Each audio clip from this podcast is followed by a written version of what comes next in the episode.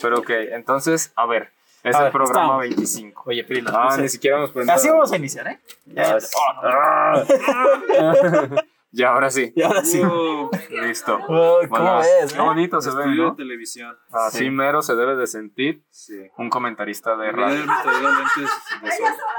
Ah, ¿Sientes mucho mucho sol. la luz? No, aguanta. Ah, bueno. Está bien.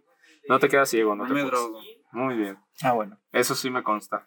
Programa número. Estábamos antes de iniciar. 25. 25. Ajá, Es el programa 25 según Santana. Nuestro invitado especial de hoy, Santana. Montana. Así es, escucho los aplausos. Plas, plas, plas, plas, plas, plas, Uh, siéntate en mi cara, le La gritaron a Ariana Grande. La camisa. No, no, Ariana, espérate. No, sí. A ver, eh, enséñanos la camisa, enséñanos la camisa. Enséñale al público tu camisa super ovo. El super ovo. ¿Qué, qué es ovo? Sabe. Lo que Ajá. quieran. Cada quien. Sí, me dejo. Puede si se deja. Si se deja. Si se deja. Se puede ovar. Exactamente. ¿No? Pero vaya, entonces nuestro invitado especial, el señor super ovo, don Alonso Santana. Montana. ¿Mm? Muy bien, hermoso. Pero a ver, antes de que empecemos con lo del programa 25, 25, 25. 25, cuéntanos, Santana, Alonso, ¿quién eres? ¿A qué te dedicas? ¿Por qué tienes una camiseta de Super Ovo? ¿Qué signo eres? ¿Dónde naciste? ¿Por qué naciste? ¿Para qué naciste? tipo de sangre, cuánto mides, por qué tienes barba, por qué no te repeitas, Ajá, ¿por qué Es- tienes colita? por qué tienes 10 dedos, ¿Para Ah. qué necesitas tantos dedos? por qué tienes una chaqueta. También. ¿Por qué tanto flow? Ay, Cuéntanos, preséntate. Exactamente. Ay, güey. Este, y bueno, todas las puedes contestar.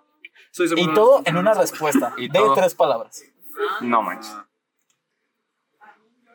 Soy la verga. Eh, ¡Wow! Se contestó. es la respuesta correcta. Esa es la respuesta. 100 mexicanos dijeron, casi, casi. Listo. No, hombre. ¿Listo? ¿Ya? ¿Se ¿Ya? acabó? ¿Así mero? ¿Mm? Muchas gracias Mi por escuchar. es que, es que me falla lo- la humildad. Oh. Ah, muy buena, muy buena. ok. Sí, vaya. Ya sabemos a dónde no ir cuando necesitemos humildad. Ok, muy bien. Pero a ver, cuéntanos un poquito más de ti, a qué te dedicas, Pues, este, qué eres, qué no eres. Pues, que no soy, está un poquito más com- un poco más Complicado. fácil, yo creo. Ah, más ok. bien. Más facilito. Este, bueno, pues soy un desarrollador de software aquí como, como muchas otras personas aquí, ¿verdad? ¿Como quién? ¿Como quién? Aquí no hay nadie más Que le valga, pues, él sabrá lo que dice, ¿no? Él es invitado. ¿Va?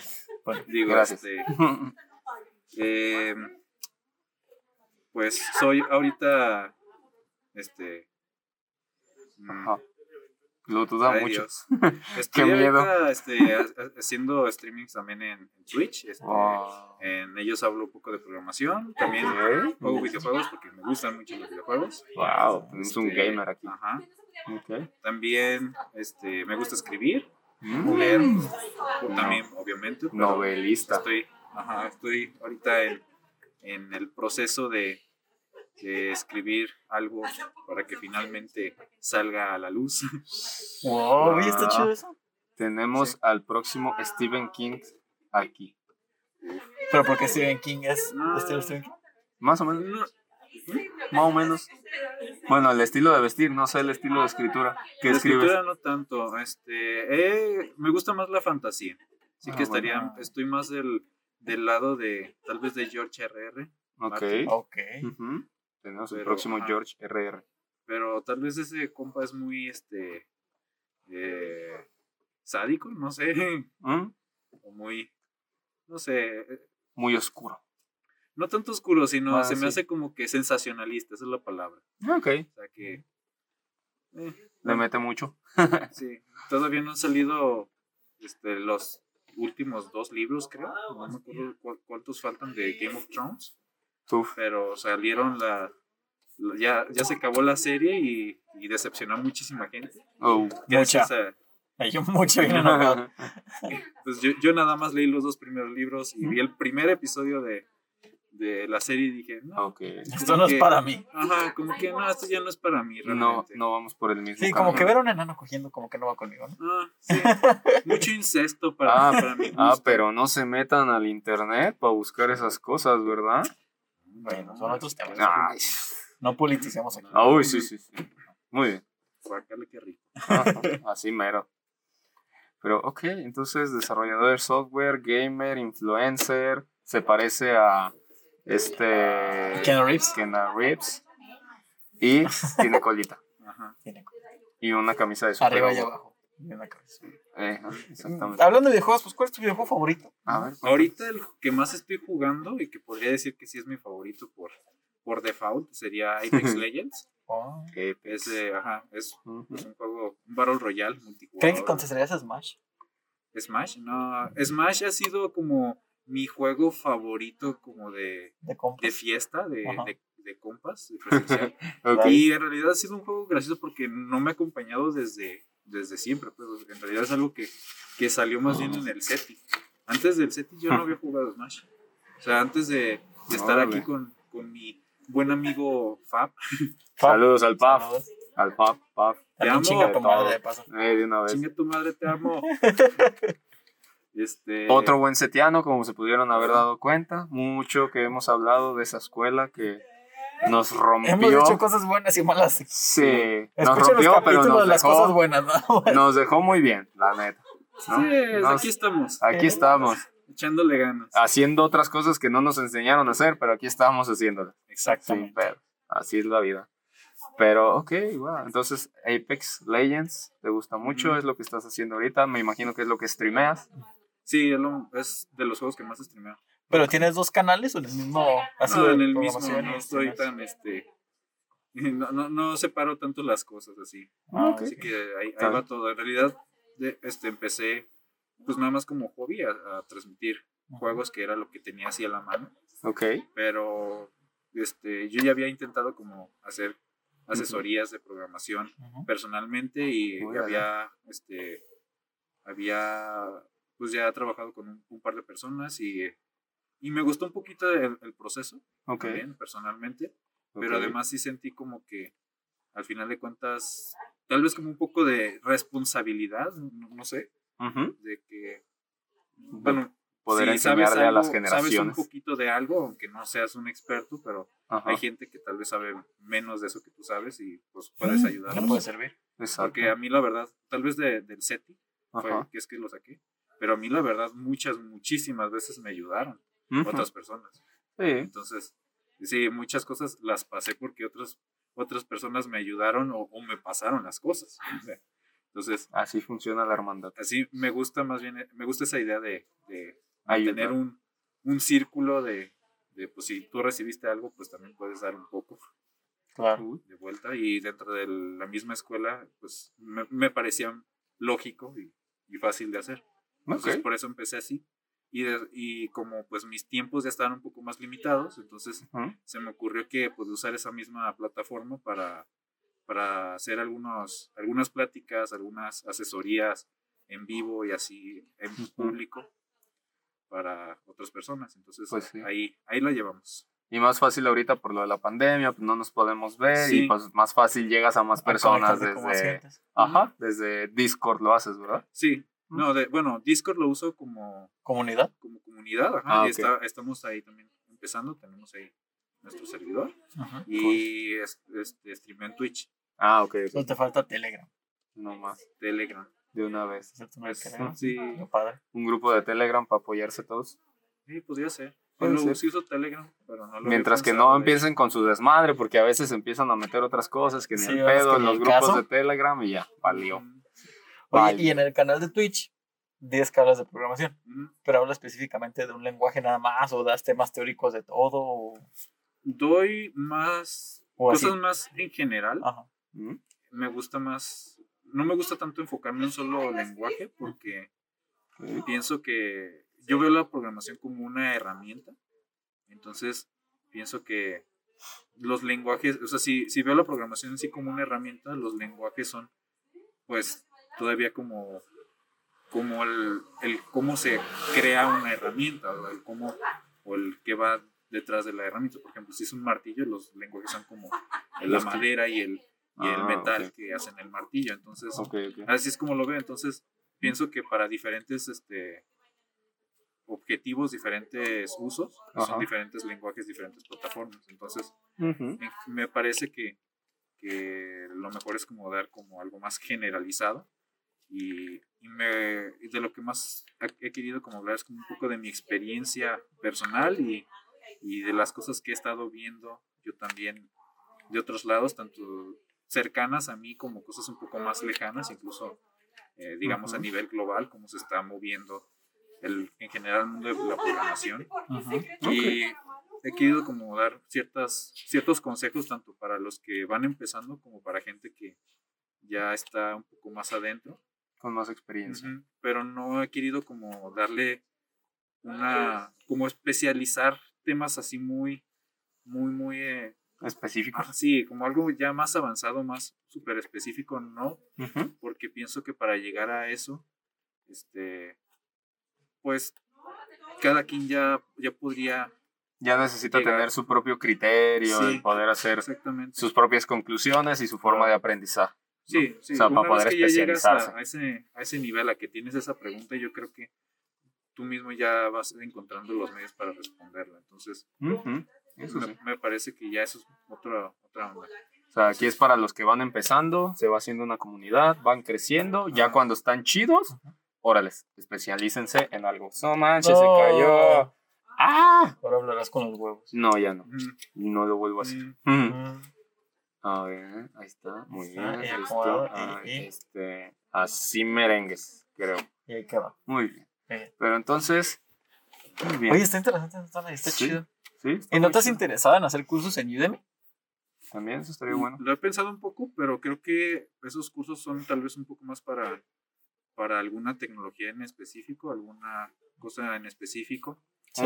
Y me gusta más hablar de temas más este, generales, más, más abiertos. Entonces, Por ok. ejemplo, he he estado en los primeros streams que he hecho, he estado hablando un poco como de, de los primeros pasos de, o del- de cómo empezar ah, en el mundo de la programación, porque he visto a muchas personas que como que tienen cierta curiosidad, como que tienen las ganas de aprender a programar, Ajá. pero tal vez no saben bien por qué o, o no este o no ha- lo han enfocado realmente en hacerlo, no, no se han decidido en hacerlo. Entonces, para personas que ya están tal cual dentro del mundo y ya están aprendiendo algo, ya están estudiando una carrera o, o viendo cursos o lo que sea, Ajá.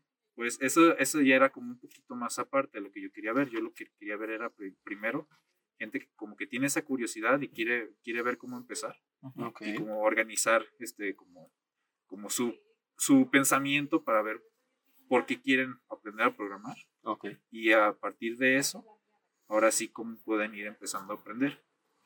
Porque como, como les decía para mí la programación es como una herramienta y no tiene chiste aprender así en general cualquier cosa si no lo vas a enfocar en algo. O sea, si- ¿de qué te sirve que alguien te enseñe a usar un martillo si no tienes que, que clavar no tienes no tienes en qué usarlo.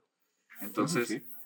para mí el, el primer paso para esas personas que todavía no han entrado es definir qué es lo que quieren hacer. Si quieren hacerle hoyos a la pared o si quieren Mm. este, cambiar el piso o algo así. por- para, por O hacer mueblecitos o cosas Exactamente. parecidas. Entonces, después de eso ya sería, ahora sí, buscar qué herramientas me pueden servir, cómo puedo aprenderlos, dónde puedo aprenderlos. Entonces, esa, es, esa era como mi tren Cool. pero ya también como para dar cosas más a, a gente que ya está más dentro de este mundo. Ajá. He estado pensando también hacer como, como sesiones para hablar sobre cómo conseguir un trabajo, cómo hacer un buen currículum, un buen Ajá. portafolio también, Ufas, le ¿Cómo quiere prepararse competir a para- LinkedIn. para entrevistas, para exámenes. No, para- más bien tener un buen perfil de LinkedIn. Sí. Ujú.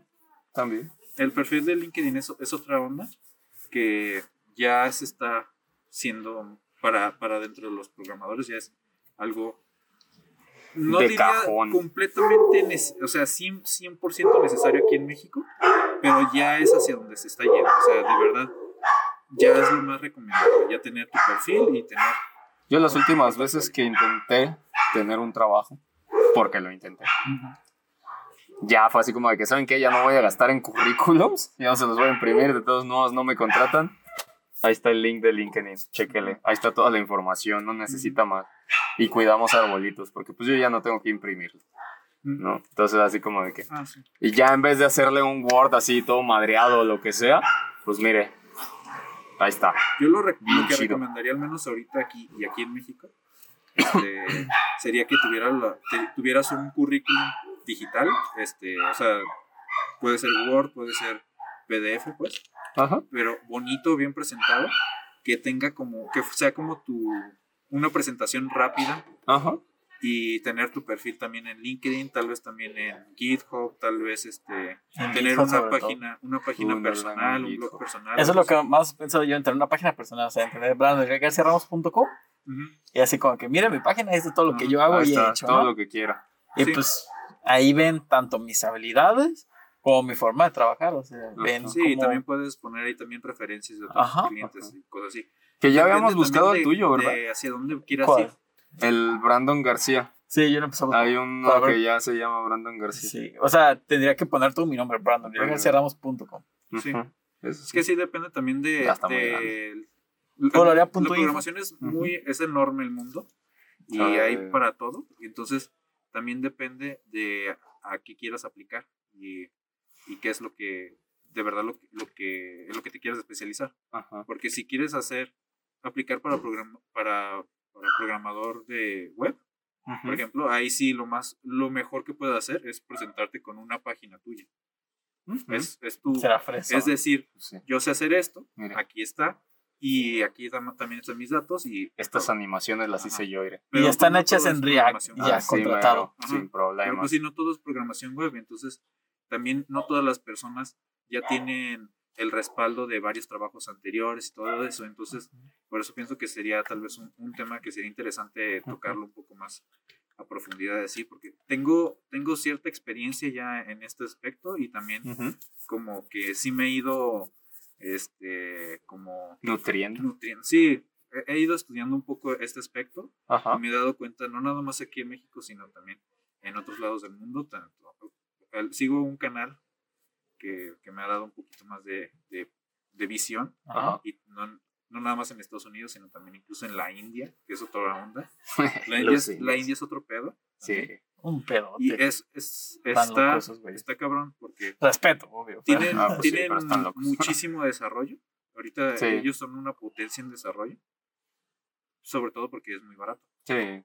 Y ese es un, un riesgo también porque son muchos desarrolladores de ya bastante, competido. bastante competi- competi- compet- Tido. com- competitivo o competido, la que quieras. competentes. O Ah. sea, son, son, Ah, ningún al pedo. son- sí, sí, sí, me refiero a que son buenos programadores en general, Ajá. aun cuando sean un poquito este, Sucios. ajá, sucios, que hacen, que hacen Sucios al programar. al programa. al Sí, hay que especificar porque luego, ay, no. No, o sea, Luego que, nos linchan que- como a.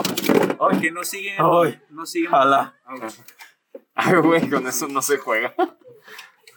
Ahí está. Ahí está. Se nos cae el set. Ah, perdón, es que está recién remodelado el set. O sea, es Está nuevo. nuevo. Entonces, oye, yo ahorita que estamos diciendo, perdón, una pausa. Este, ¿qué onda con las calcamonías de lo que ya tenías aquí en el Ah, vidrio? años anteriores, así que Ah, entonces no hay problema. Ah, ok. Es que cabe aclarar que el Brandon cambió de vidrio. Y este, y me pregunté en las calcamonías que ponen de cuando te hacen el, ¿cómo Eh, se llama? La verificación. verificación. Ajá. Y que pues ya no tienes nada. O sea, literalmente está como, como nuevo el carro. Mira, ya llegó el Dante. ¿Qué onda, Dante? Pásale lo borrido. Y pues nada, estamos grabando. Vemos a mi hermano Pues sí. llegar. Bien fitness, el morro. Ah, míralo. No, Hola, ya. hola. Ya, ya se le ve la nalguita, ¿eh? Siempre ha tenido nalgas. Sí, ya sé, bicho morro nalgón. Desde que nació. Ya sé. Bueno, no sé desde que nació, pero desde que vengo. Sí, de, de que no de la Kim. Kardashian de. Sí, ya de aquí, de esta caja, de ¿Cómo esta caja. perro? Ay, a ver. Ya, ya cupo. Ya, Ah, muy bien. Bueno, Santana. Qué loco. Ajá. Ah, pues sí que, que en sí los hindús. Indios. indios, Indios. Porque Hindús, ¿no? Hindú, creo que es la religión. Sí, creo que sí es cierto. Veamos. Creo que sí. Porque de hecho Cristóbal Colón nos confundió con los indios, por eso nos pusieron indios aquí en México. Sí, Porque pensaron que habían llegado a la India. Creo que hindú es de hinduismo. Exacto. Bueno, pues el, el chiste es que ellos Ellos tienen prácticas, no siguen buenas prácticas. no de siguen buenas desarrollo. prácticas de desarrollo. Entonces, aun, sí. aun cuando resuelven los problemas y al final de cuentas funcionan las cosas que hacen y las Ajá. hacen rápido además, Sí, el asunto es que cuan- el, su código es un poco más difícil de mantener porque no nombran bien las variables, De que le porque ponen X, siguen, ¿no? siguen este, métodos medio raros y, y no comentan nada o los comentarios que hacen no tienen mucho sentido a veces. Entonces, Sí, esas feo. cosas es son las que he escuchado y que, que pasan. Dicen que es muy difícil a veces trabajar con, con los Además indios, de que pues hablan por eso. en inglés nada más, creo, y el, su Ah, inglés sí. está Y su inglés está muy, muy Medio difícil. Sucio también. Ajá. Sí, es Dice- difícil entender. Se recomienda emplear el término indio para aludir a los ciudadanos de la India o a Ajá. los referentes a ese país asiático. Ujú, Hindú o hinduista para relacionado con la religión. Y ujú. hindi para referirse a la lengua mayoritaria en Ah, ese estado. El indie. Pero sí, Ok. entonces son indios, les gusta programar, eh, no siguen buenas prácticas, pero son muy rápidos en lo que hacen. Ujú. Y hablan el inglés también muy rápido. Y pues se roban muchos los trabajos de tanto de mexicanos como de también de estadounidenses y de muchos otros lados de desarrollo de desarrolladores. Sí, yo estoy en una página, hace poco me metí, que se llama freelancer.com. Ok. Y haz de cuenta que, por ejemplo, alguien sube, oye, necesito hacer esto. Y luego, luego ves a los indios de que, "A huevo, yo voy, yo hago". Pero, ¿sabes? Una lista al minuto como de 20 indios. Y dije, wow, esos trabajan rápido. Pues sí. Y neta, so- es trabajo barato, porque, por ejemplo, en una página web cobran, ponle que, de 300 a 500 pesos mexicanos. No y manches, es qué como de que, wow. Bueno, es que sí es mucho dinero allá, creo. Pues yo creo que hacerlo muchísimo, porque aquí no es nada. Pero Es lo del dominio. cabrón. Pues sí, ya sé, pero a ver, ¿cuánto cuesta? ¿Cuánto vale la No, moneda es de la India sí. con respecto al peso mexicano? No nada más es el cambio, sino también el contexto y el costo de la vida allá. Porque, por ejemplo, de hecho, eso, precisamente por estar siguiendo estos canales, es que de pronto veo casi como de gente que dice, de no, a mí me ofrecieron en Europa algo así como, como 13 mil este, euros al mes. Y dije, no, ni madre, eso no, eso no me alcanza para, para vivir. Ya sé. Y entonces lo rechacé y después me di, en otro trabajo me ofrecieron 20 o algo así. Dije, vete la chingada, o sea, 20 mil euros. Wow. O sea, es, con eso me compro un auto en un mes. Me gustó. Según Google, al día de hoy, 23 de abril, a las 3.06 de la UTC, dice que un peso mexicano vale 3.78 rupias indias. Vaya. O sea que pues sí vale más el pesito mexicano. O sea, 300 pesos mexicanos quieren ser, van a ser 1132.83 rupias indias. O sea que depende de cuánto ¿cómo- sea el costo de vida allá, puede que sea buen dinero. Sí, tendrías que checar cuál es la canasta básica allá. O sea, Exactamente. normalmente podrías compararlo tal vez con una barra de pan o algo así, porque no es como que en todos lados coman huevo o leche.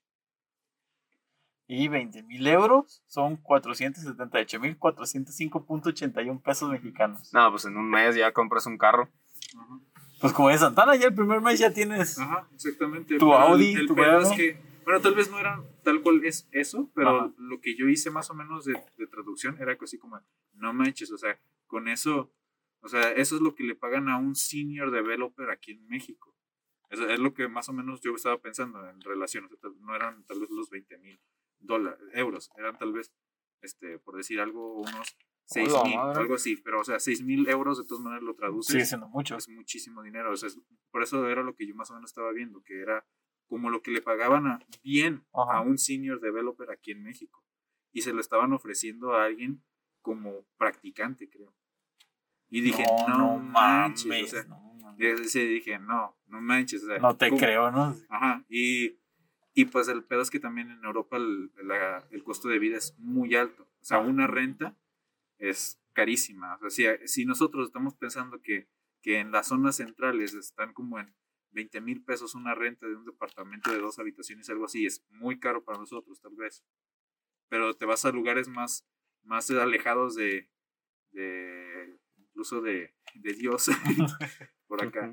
Y te salen en Ah. dos mil pesos, Ah. tal vez. ¿Qué hubo? Ah, ¿Qué pues? ¿Qué tiene de ¿Qué? malo mi zona, A Samar? ver, No, tu güey. casita de dos mil varos. güey, A mí, donde yo vivo, Ajá. ni siquiera llegan los cortes del agua, güey.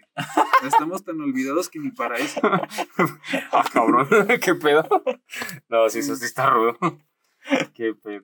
Según internet, dice que el costo mensual estimado para una familia de cuatro personas en la India son 112.407 rupias. O y sea, para una sola persona, 47.795 rupias. O sea, sé que según Google, 11.000.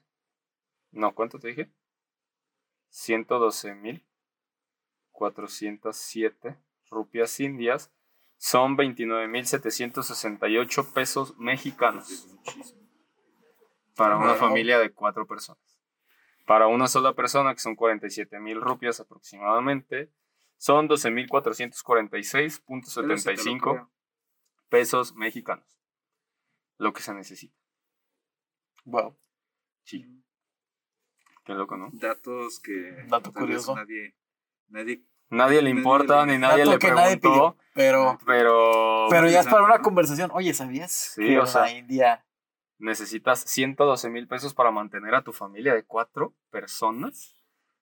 No, eran Sí. 29 mil, ¿no? No, 112 Pesos. mil. Ah, que son 29 mil pesos. Ajá. Sí, sí, sí. Sí. hay que traducirlo bien? Yo dije que a tu No, familia de cuatro no, no, personas, no. 114, 112 mil, hasta para allá, sí. Pero bueno, entonces, rupias indias. Desarrollo, programación. Programación india. Todo en general. Literal, India. programación Hasta india. ya llegamos. Exactamente. y wow, y todo esto salió de que es nuestro programa número 25 Sí. y que no sabíamos si eran Bodas de bodas de plata plata, o de bodas de qué. Porque según yo no son de plata. A ver, vamos a ver. A ver.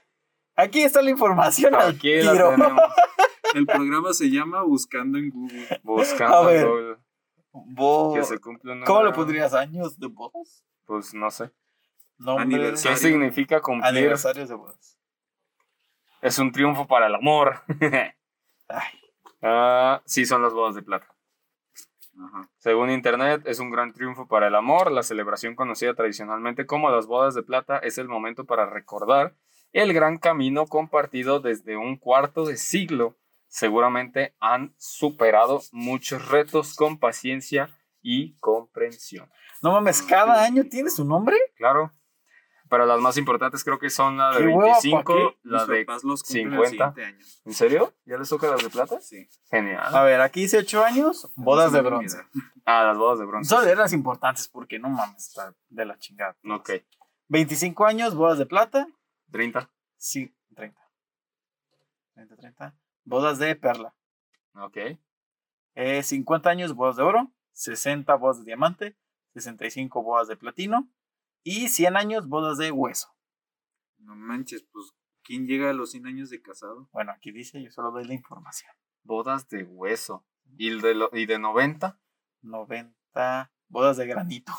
Ok, conozco una pareja con bodas de granito. Ah, Cool. 70 bodas de titanio. De titanio, para que no se rompa. Un año, bodas de papel. Porque se puede Ujú. romper. Porque Claro. se puede romper. Y una última, digan un número. Del 1 al 100. Ah, Santana, 27. porque eres el invitado. Bodas de azabache. Ah, sí. Así me quedo. 27 las bodas de azabache. Manches, yo quiero esa lista Wow. para cuando me case. Claro, Cada, te la paso ahorita. cada año una cosa diferente. Sí, eso está chido. Podrías hacer tu fiesta temática según tu año, ¿no? Sí. Sí. Estaría padre. Sí, estaría interesante. Sin, pedo- sin pedos cada año me vuelvo a casar. Ah, Los invito. Barre. Digo, no es que tenga nadie con quien ahorita. Santana está soltero, Santa- disponible, Ey, véanlo, guapo. guapo, alto. 1.75 bronceado. y no solo alto. Ah, ¿O ¿Sí me posturas? 1.75? No, más. Sí, 1.76. Ah, 76. Ya Bueno, es diferente. No 1.76 y no Un solo- centímetro se siente diferente. Sí. En cualquier contexto. En cualquier contexto que lo pongas. Pues. Exactamente. Va. Ustedes ya escucharon, ya entendieron. Cada quien entiende lo que quiere. Así funciona este rollo. Y los vecinos ven noches. raros. Sí, pues sí, como diario. ¿Qué onda? Y más porque no tenemos lo que Pues nos sí, no le pusimos lo de hoy. Pero se ve diferente. ¿eh? Sí, Sí. Pero bueno, esa historia es para el final. Está bien. Este, bueno, a lo que nos cruje Chincha, Santana, Montana. este, como este Peri te los mandó, tenemos seis temas. A veces hablamos de los seis, a veces hablamos de uno, de dos, depende, o de tres. Depende de qué tanto nos Ay, alarguemos. nunca son uno y dos, güey. Siempre son mínimo tres. Ay, por- de hecho. ¿Mande? Creo que De ya lo que- un par de temas. A ver, ¿Ah, sí? según yo no. El 3 era como es un día no- normal para un programador. Bueno, ese Ah, sí lo tomamos. Ya lo tomamos. Ese sí ya lo tomamos. ¿Y cómo ves la programación en el futuro? Pues tal vez también un poquito.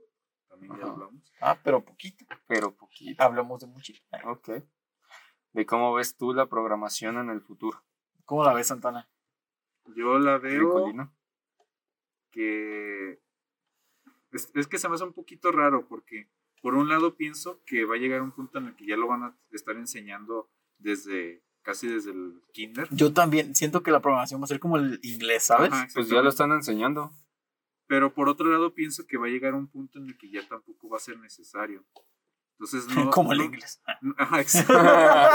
Vaya, Vaya. pero tienen mucho parecido, ¿no crees? Sí, Ya sabemos qué le depara el lenguaje de programación. Diablos, ocho años para nada. Ya sé. Sí, entonces no, no estoy seguro porque la tendencia ha sido desde, desde los orígenes de la programación ir hacia, hacia que sea más comprensible y más fácil de programar en general. Camina hacia el futuro.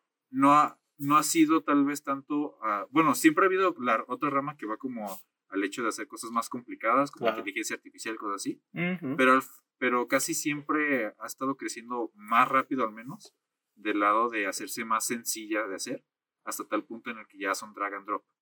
Entonces ya hay muchísima Ujú. programación que ya no es programación como tal, o al menos ya no la, ya no está, está tan encapsulada o tan, tan, este, tan encobijada, tan, tan oculta, Atendida. Ajá. Ajá.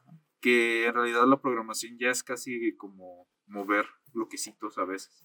En- ¿Qué es el drag and drop? Digo, para Ajá. los que no Ajá, saben. los que no saben es agarrar y poner, ¿no? Ajá. Que así es como se les está enseñando hoy en día a muchos niños. Pues sí, con Scratch. por Con el Scratch, Ajá. aprende a programar con el Chavo del 8, aprende a programar con Elsa, MIT Maya Inventor. MIT, Maya Inventor. Hay un montón de formas y ya hoy en día se les está enseñando. Yo creo que ya debería de ser algo también que deberíamos de hacer en este país. Sí, no, pero sí lo hacemos. O sea, por ejemplo, cuando yo daba clases de inglés, porque ya renuncié. Que por Ah, cierto, ahorita ¿qué? hablamos de eso también. Ok, Ok. sí, primicia. Porque estoy enojadísimo. ok. bueno. Este, Primicia. ¿Qué iba a decir? Ah, sí. Yo tenía muchos alumnos Ajá. que me decían, oiga, profe, ¿usted sabe de esto? Y yo, sí, ¿de qué? Y pues lo ponían a hacer páginas en HTML. HTML sí es nada más que colorear y acomodar y onda así. O sea, en la primaria o qué? Eh, estaban en secundaria. Ah, bueno, en la secundaria sí se ve. Sí, lo que ven en primaria, por ejemplo, mi hermano cuando estuvo en primaria, Ajá. a él le enseñaron a drag and drop, a bloquecitos. Él lo hacía en Scratch. Mm, Cool. Y eh, cuando yo daba clases de robótica, también los chiquitos les enseñamos Scratch. Ajá. O una abejita, se llamaba B-Robot o algo así. Mm, Que haz de claro. cuenta que también este, son bloques, pero esos bloques nada más como adelante, atrás, izquierda, derecha, ¿no? Ajá. Y tú ponías tu caminito y con la abejita le hacías, no, pues que dos saltitos hacia adelante, Ajá. una vueltecita hacia acá, tres saltitos hacia adelante. Era como el. sí. ¿Pascal? ¿Era Pascal o cuál era? Era Karel. Karel. eh, Nosotros, bueno, Ah. yo vi Karel. Karel. Y yo me acuerdo que vi otro que era de la tortuguita. Tortoise, creo, Ah, el Tortoise. tortoise. El tortoise. Haz de cuenta un tortoise, pero con algo físico. Ajá.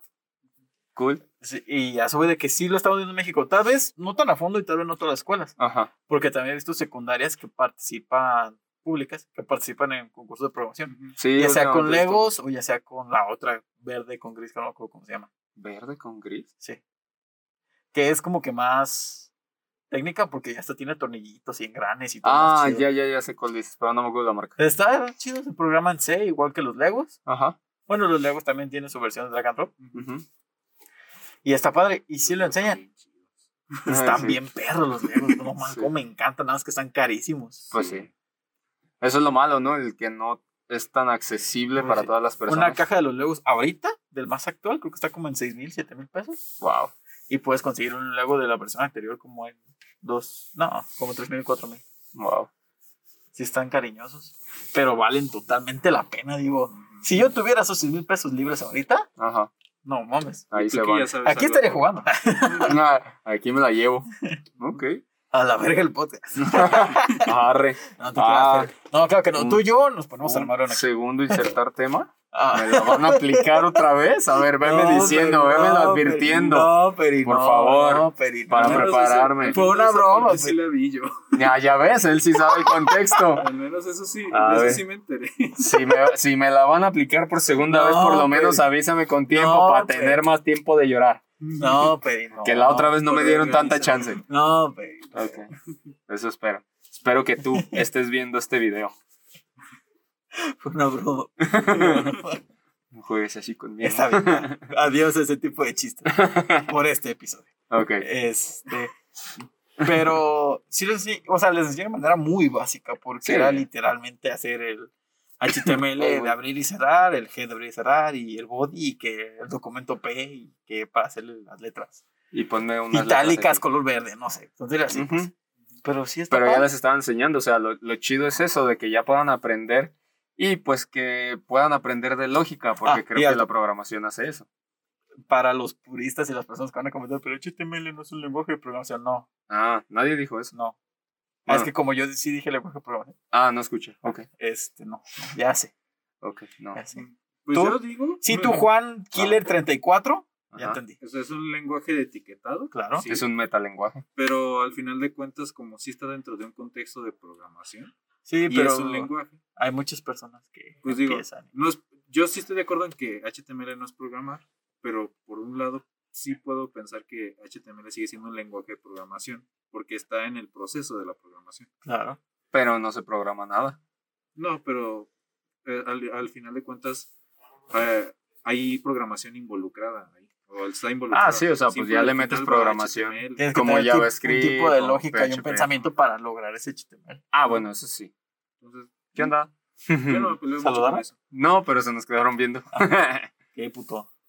Hey, relájate, son tus vecinos. De hecho, Ah, es curioso ¿qué porque vecino? CSS Ah, bueno. técnicamente no sería lenguaje de programación, pero No, sí pues, se puede ¿qué? programar. HTML y Ah. CSS no son considerados lenguajes de programación. JavaScript, pues Pues le tiran mucha caca, pero sí es lenguaje de programación. Lo odio. Es muy amado. Muy... O sea, por ejemplo, me salen muchos TikToks de programación Ajá. y uh, no te exagero, uno de cada tres es de JavaScript. Es que yo siento que el JavaScript es como el BTS de, de la programación. Wow. K-Poppers no es nada malo. O sea, es como lo más No, no, no, no. comercial para que De se hecho, haga yo entender. conozco gente y estoy Ajá. más o menos en, en un ambiente en el que hay gente que le gusta el K-pop Ajá. y creo que casi todo el mundo está de acuerdo en que el K-pop y BTS son, o, los, o el fandom de BTS El en BTS, específico, Ajá. son cosas aparte. O sea, no, no ofendo a, los K-popers tirándole un poco de, de popó a, o A al menos a la fanaticada de BTS. Pues BTS y Pink, ¿no? Porque son los más sonados Pero comercialmente. creo que Pink no es este, al menos el fandom no es tan, tan tóxico como... como Ah, no, BTS. no, el, el fandom de BTS está súper random. Claro. Pero muy buena referencia, me gustó, está chido. JavaScript es el BTS de la programación. Me late. Lo comprendemos la gran mayoría de las personas. Y con un montón de frameworks, digo, cada día es uno nuevo. Sí. Si no es que Vanilla.js, si no es que Vue.js, Si no es que es React, Node.js, si no no es que bla, bla, bla, digo, no, Órale, es que pues, ¿cuál Y- aprendo? Y neto Ajá. llegas a un punto en el que no puedes usarlo vainilla porque siempre alguien te va a chingar. Ajá. Siempre. O sea, es como, no, ¿por qué no estás usando Angular? Ay, ¿por qué no estás usando TypeScript? Ay, ¿por qué no estás...? Como, pues, güey, pues, No Pues, quiero. Perdón. perdóname. Lo actualizan Perdón por demasiado no ser rápido. tan listo Es como tú, solo, supongo. yo solo quería hacer un botoncito. O sea, Yo solo quiero que diga que alerta no se pudo enviar y Ajá. ya. Pero sí, ya últimamente, este, pues dependiendo del lenguaje de programación, pero sí creo que es algo muy importante que desde niños lo podamos ver, porque como decía, es algo que pues nos va a enseñar lógica, que sabemos que nos enseña lógica, lógica matemática, podemos aprender muchas cosas, se nos habilita, se nos habilita, se nos agiliza la mente. Y pues creo que eso desde niños, pues, uts, Sí. otro rollo este país, probablemente con una, con una humanidad un poco más lógica, Ajá. sería otro pedo. Pues, Y sería o sea, muy sí, interesante. igual y lógica en otros temas también, pero que vayan abriendo sus horizontes Por eso o esa mentalidad en la programación. Ajá, sí, estaría exactamente. Sí, porque por ejemplo, en el video de Code ORG, Ajá. este, no me acuerdo quién era el que lo decía, pero dice, cuando empiezas a aprender de programación, es como si tuvieras una pared de puertitas donde puedes empezar a abrir cada puertita cuando vas aprendiendo algo nuevo. Dice, y dejas pasar cada vez más luz y pues no manches, es otro pedo, ¿no? O sea, la verdad, pues lo de la programación está muy chido. Yo, por ejemplo, tengo pensado a mi sobrinito, no sé cómo, pero pues a mi sobrinito le quiero enseñar programación y electrónica, porque creo que es algo que le puede ayudar muchísimo desde muy niño, ¿no? Que es lo que, la resolución de problemas, la lógica, lógica de programación, lógica matemática, el que se despierte un poco más, que ah, agilice más su mente y la trabaje desde Reparar chiquito. impresoras, También puede ser, reparar impresoras. hackear Facebook. Y redes, todo. Fuera Hacer de pedo, todo. A mí sí me llegó una vez una, una persona que, me, que, que quería que le hackeara la Uy, a mí también. computadora No, de- no. la computadora del, del esposo o del novio, algo así, para, porque le sospechaba algo. Y yo así de, güey, no. Sí, a mí también, en la escuela donde trabajaba también era o que la recepcionista o que director, bueno, no directores, no, pero como subdirectores o gerentes, Ujú. de que llegaban y, oye, me adaptó de sistemas, ¿verdad? Y yo, No. Esa es también una de las cosas por las que sí me, ¿se me ve? sí me gusta la idea de que se, de que, de que hace, de que en general la gente entienda un poquito más de qué es la programación. Ajá, para que no ande con esas cosas. Porque, ajá, porque Más que nada. sí la meterte un poco en el mundo de la programación te da como cierta como cierta inclinación a aprender un poquito más de Es el tuyo. Es el que está grabando el teléfono. Ah, una ¿Quién llamada. es? maestra Ivonne, una clienta. Ufas. Pues Uf. contéstale. Este, no puedo, estamos grabando. Pues no importa, tú contéstale, seguimos con el audio y después agregamos otra vez el video. ¡Contesta! Este, no. ¡Contesta! No contesta. No contesté, no contesté. Dejaste plantado a un O sea, cliente. es que Mm. tampoco son horas ¿no? Sí, también, o sea. Pues quién sabe. ¿Qué tal si se le cayó el sistema? Mm, Pero ahorita no estamos haciendo nada del sistema. Ah, bueno, entonces, ¿qué tal si te quiere contar algo de su vida diaria? Puede ser, pero no creo. ¿Quién sabe? O sea, aparte, no, ahorita 10.26. Me va a hablar para ver si ya leí el correo que me acaba de mandar. ¿En serio? ¿Y ya lo leíste? Yep. Ah, muy bien. ¿Y qué tal estuvo? ¿Entretenido? Muy bien redactado. Más o menos. Muy bien. Perdón, Santana. No, pero está bien. Entonces, más al ratito vas a ver a tu, bueno, vas a ver qué onda con tu cliente. sí, Pero ok, entonces entonces, no pasa nada. entonces, este, ¿qué estábamos diciendo? Se me fue. La programación en el futuro, que va a ser como las clases de inglés. Probablemente. Que a nadie le va a importar Sí. y casi todo el mundo lo va a conocer. Exactamente. Eso sería bueno, entretenido. la mera neta. Y sí estaría interesante que la gente supiera más qué es este ámbito del mundo de la programación. Ajá, Para que no dijera que cualquier cosa sale automáticamente y de la nada. ajá. Porque pues sí está cabrón explicarle al cliente de qué hacer un botón que haga un montón de cosas por atrás. Exacto. No es fácil. No. O sea, piensan que es muy sencillo cambiar de color tu miembro y hacer crecer 15 centímetros tu Facebook. Y no, no es fácil. No es nada fácil. Pero pues, aprendan, es, señores, señoras, jóvenes, jóvenes, niños y niñas. Espero que no nos estén viendo niños y niñas. Este no es un No. programa para ustedes. Este no es un programa para niños. Peri acaba de decir la palabra miembro. Ve y pregúntale a tu papá qué es un que es miembro. un miembro. Y Órale, te va a preguntar. ahorita. Y aquí te esperamos. y aquí te esperamos. Ajá. ¿Cuánto tiempo, Santana? ¿15 segundos? ¿15 segundos? ¿15 Ok, segundos? Va, va. me gusta, me gusta. Va, muy bien. 15 Ok. segundos. Ujú. ¿Quién los está contando? ¿Qué crees? Nadie, nadie. Espero que tú lo estés contando. Ya van 10. ¿Ya eso? Ok. Este, ¿qué crees que diga su papá? No, pues mira, hijo, el Listo. es. 15 segundos. ¿Qué te dijo tu papá? ¿Qué te ver, gustó? ¿Sí? Ah, ya sabía que te iba a decir justo- eso. justo ese es el Así miembro. Yo también hubiera dicho lo mismo. ¿Tú pensaste lo mismo, no? Sí, ¿Qué claro. tal tú, sí. Santana? Sí, claro. Sí, claro. Estuvo chido. Así debe de ser. Sí, sí. Sí. sí, Todo entendible y sin problema. Perfecto. Entonces, ya, deja de ver esto, niño. no lo veas más. Enséñaselo a tu papá. Ah, el, O tu mamá. el video. teléfono. No, no, no. Peri, por favor. El video. Peri. Que le muestre que está viendo. Peri, por favor. Peri, Que, eh, mira, Peri, le Peri, vas a llevar, Peri, todos le vas a llevar, ibas. le vas a llevar el teléfono a tus papás y les vas a decir, a ver, tengan y en este momento yo le voy a decir a tu papá, ¿qué pedo? ¿Por qué el niño tiene acceso al celular y a YouTube para adultos? O Hola, sea, señor. no, se pasa de lanza. Debe usar YouTube Kids hasta los 15 años. Bueno, creo ¿Por- que ya a los 15 años es muy ¿Por qué eso de atrás se movió, señor? ¿Por qué, qué está haciendo ya este? A ver, ¿Eh? ¿Eh? ¿Qué ¿Eh? estaba viendo? eso no es su ¿Usted señora? ¿eh? Ah. Ah, ¿qué pues, señora? ¿Qué hubo? Hombre, si se puso sabroso, ¿eh? Bueno, ahora van a poner esto en su Ajá. televisión Sí, y Así, lo van a ver en familia. y nos van a escuchar y nos van a Y nos van a dar ¿Estás de like acuerdo, y nos Santana? van a compartir. Sí, completamente. Excelente. Perfecto. ¿Cuántas veces ¿Y? nos vamos a decir miembro? Ah, ¿cu- ¿Cuántas más? ¿Cuántas quieres? ¿Cuántos miembros quieres? Vamos a guardar unas tres. ¿Tres? ¿Uno cada uno? Ok. Eh, sí. O sea. ¿Ahorita o durante el programa? Los miembros al aire, sí. Ya va uno. Wow, ok, a ver si, de programa. si no nos dicen Sí, nada sí, por sí. eso. No, porque usó la palabra miembro no como el pene, sino como miembro de algo. Ok, Y se entendió muy bien, Santana. entonces ya van dos miembros. Y Ya con el mío son tres. Y con el mío cuatro. Pero acá no dijiste miembro, ya son cinco conmigo. O sea, y con seis Santana. Ya no voy a decirlo. Decir que. Chales, no funcionó. Pero yo diría que tiene un miembro, para que sean seis. Excelente. Muy bien, perfecto. Y vamos a seguir con esta, Esta wea esta wea que que llamamos solo nosotros. Llamamos solo nosotros. Diciendo la palabra miembro un montón de veces. Igual ni en el contexto que se va a utilizar, No. pero aquí están. Ahí está, bien metido. Pero veamos. Veamos. Santana, Peri, Brandon. todos iniciamos por algún tipo de decisión, algún tipo de motivación, algún tipo de incentivo, tal vez, Mm, Inspiración. inspiración. ¿Por qué estudiaste la programación, Santana?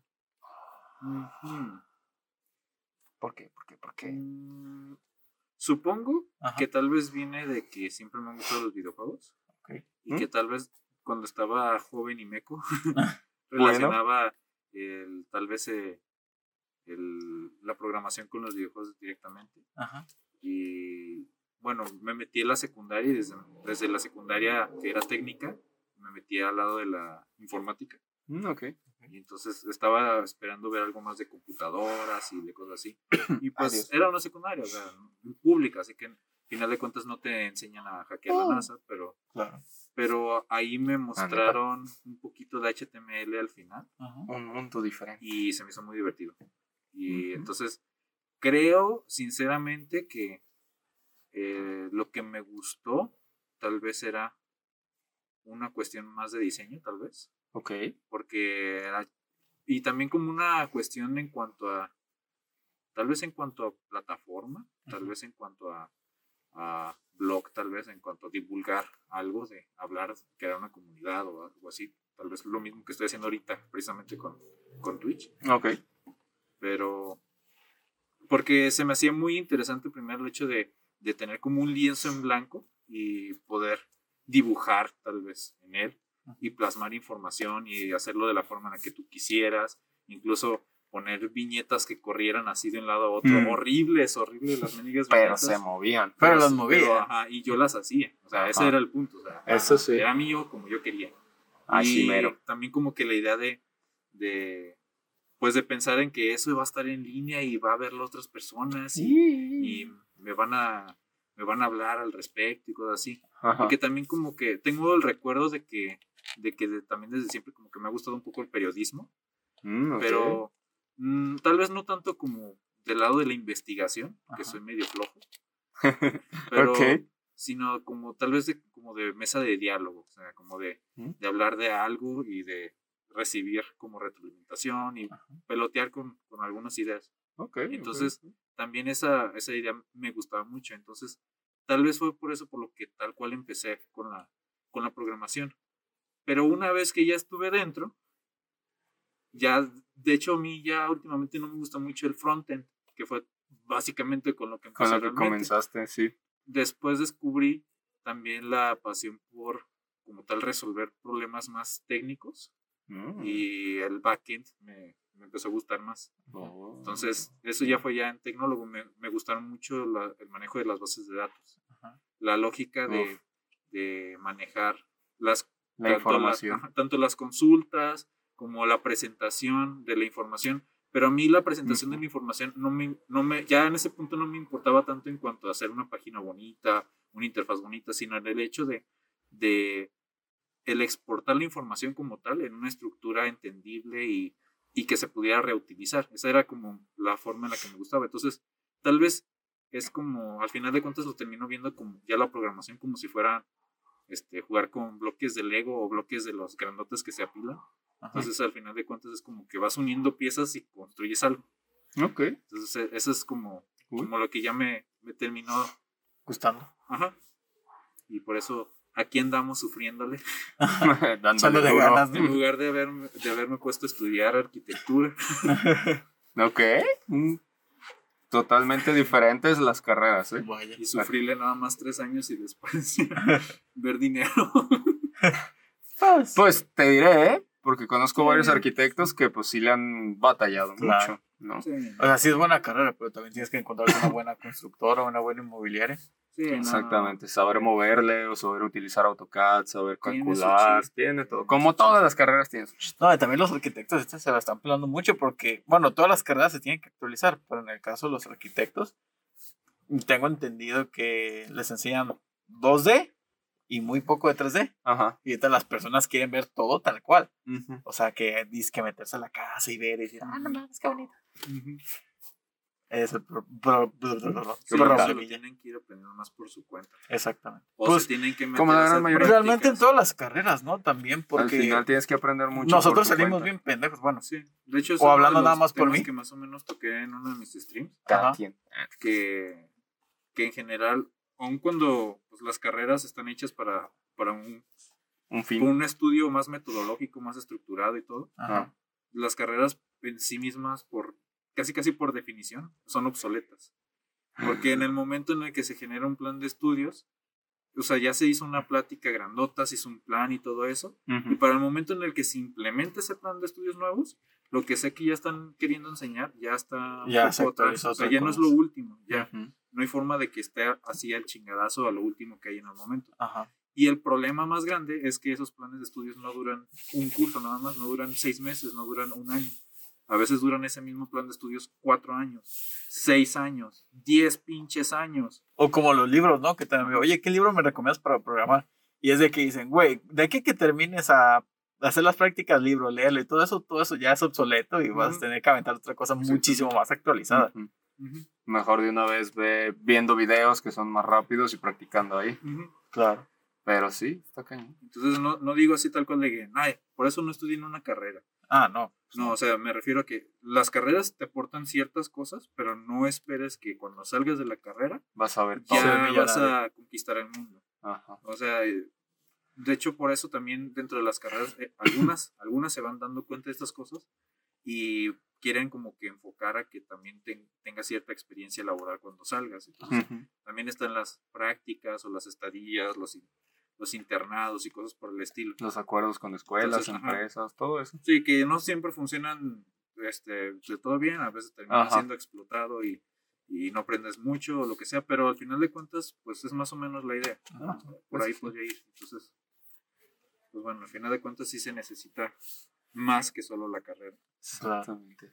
¿Tú, Peri? ¿Cómo ni- ¿Por qué quisiste programar? Hmm. Fíjate que. Ay, ahorita estaba pensando en eso y digo, güey, neta, qué, qué afán tenía yo con el dinero desde niño.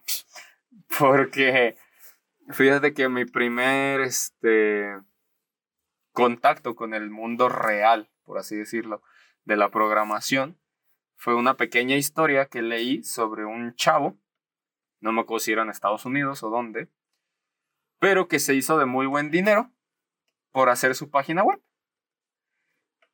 La historia era, no me acuerdo cómo se llamaba la página web ni nada, pero al parecer fue de las primeras páginas comerciales.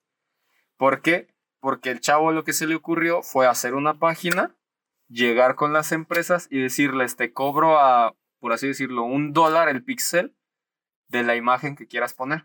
O sea, por cada pixel que, que tenga la imagen, te cobra un dólar. Ah, sí lo vi. Y la vas a tener en internet. Sí. ¿No? Y entonces agarró varias empresas y llenó toda una página de un chingo de empresas y se hizo rico el niño, ¿no? En ese momento. Bueno, no el niño, joven, no sé, personaje. ¿No? Se hizo de mucho varo por hacer la simple página con nada más ahí los logos de las empresas que querían estar en internet ya en ese momento. Y entonces me quedé así como de que, ah, cabrón, pues ¿cómo se hace eso? Si eso, si eso fue hace de que, antes de que yo naciera, pues ¿cómo se hace esta wea? Y ya me puse a investigar y empecé a ver yo por mi cuenta, antes de la secundaria. Me puse a investigar y dije, ah, ok, es esto, son las páginas web, ¿qué son las páginas web? ¿Qué es el internet? ¿Qué es todo este rollo? Y me puse a investigar, igual, como yo creo que como le pasó a Santana, lo que nos contaba ahorita, desde que el primer contacto fue HTML y CSS, ¿no? Hacer tus páginas web y todo el rollo, ahí me eché algunas. Después sí me empezó a interesar un poquito eh, esta parte como del hacking, pero descubrí el white hacking, ¿no? Entonces me fui más por esa vertiente. Y empecé a, a ver así como de qué programas, qué son los gusanos, qué son los troyanos, todo ese rollo. Hice mis propios troyanos, hice mi mis propios gusanos. Este, casi me jodo algunas computadoras de, de, pues, de las mías, de las que tenemos ahí en la casa, por lo mismo de que pues cuando vas aprendiendo, pues, y más si lo haces tú solo, pues la, la- la- sueles cagarla, ¿no? Tú mismo. Entonces aprendí mucho de eso y ya después fue que conocí el SETI. Y eh, pues este, el SETI pues, yo no sabía, lo conocí por un primo que quería entrar, no quedó, ya yo quedé y todo el rollo y pues me fui por informática por, por esa parte. ¿Cómo? Quedé. Quedé. Chales. Pero sí, quedé.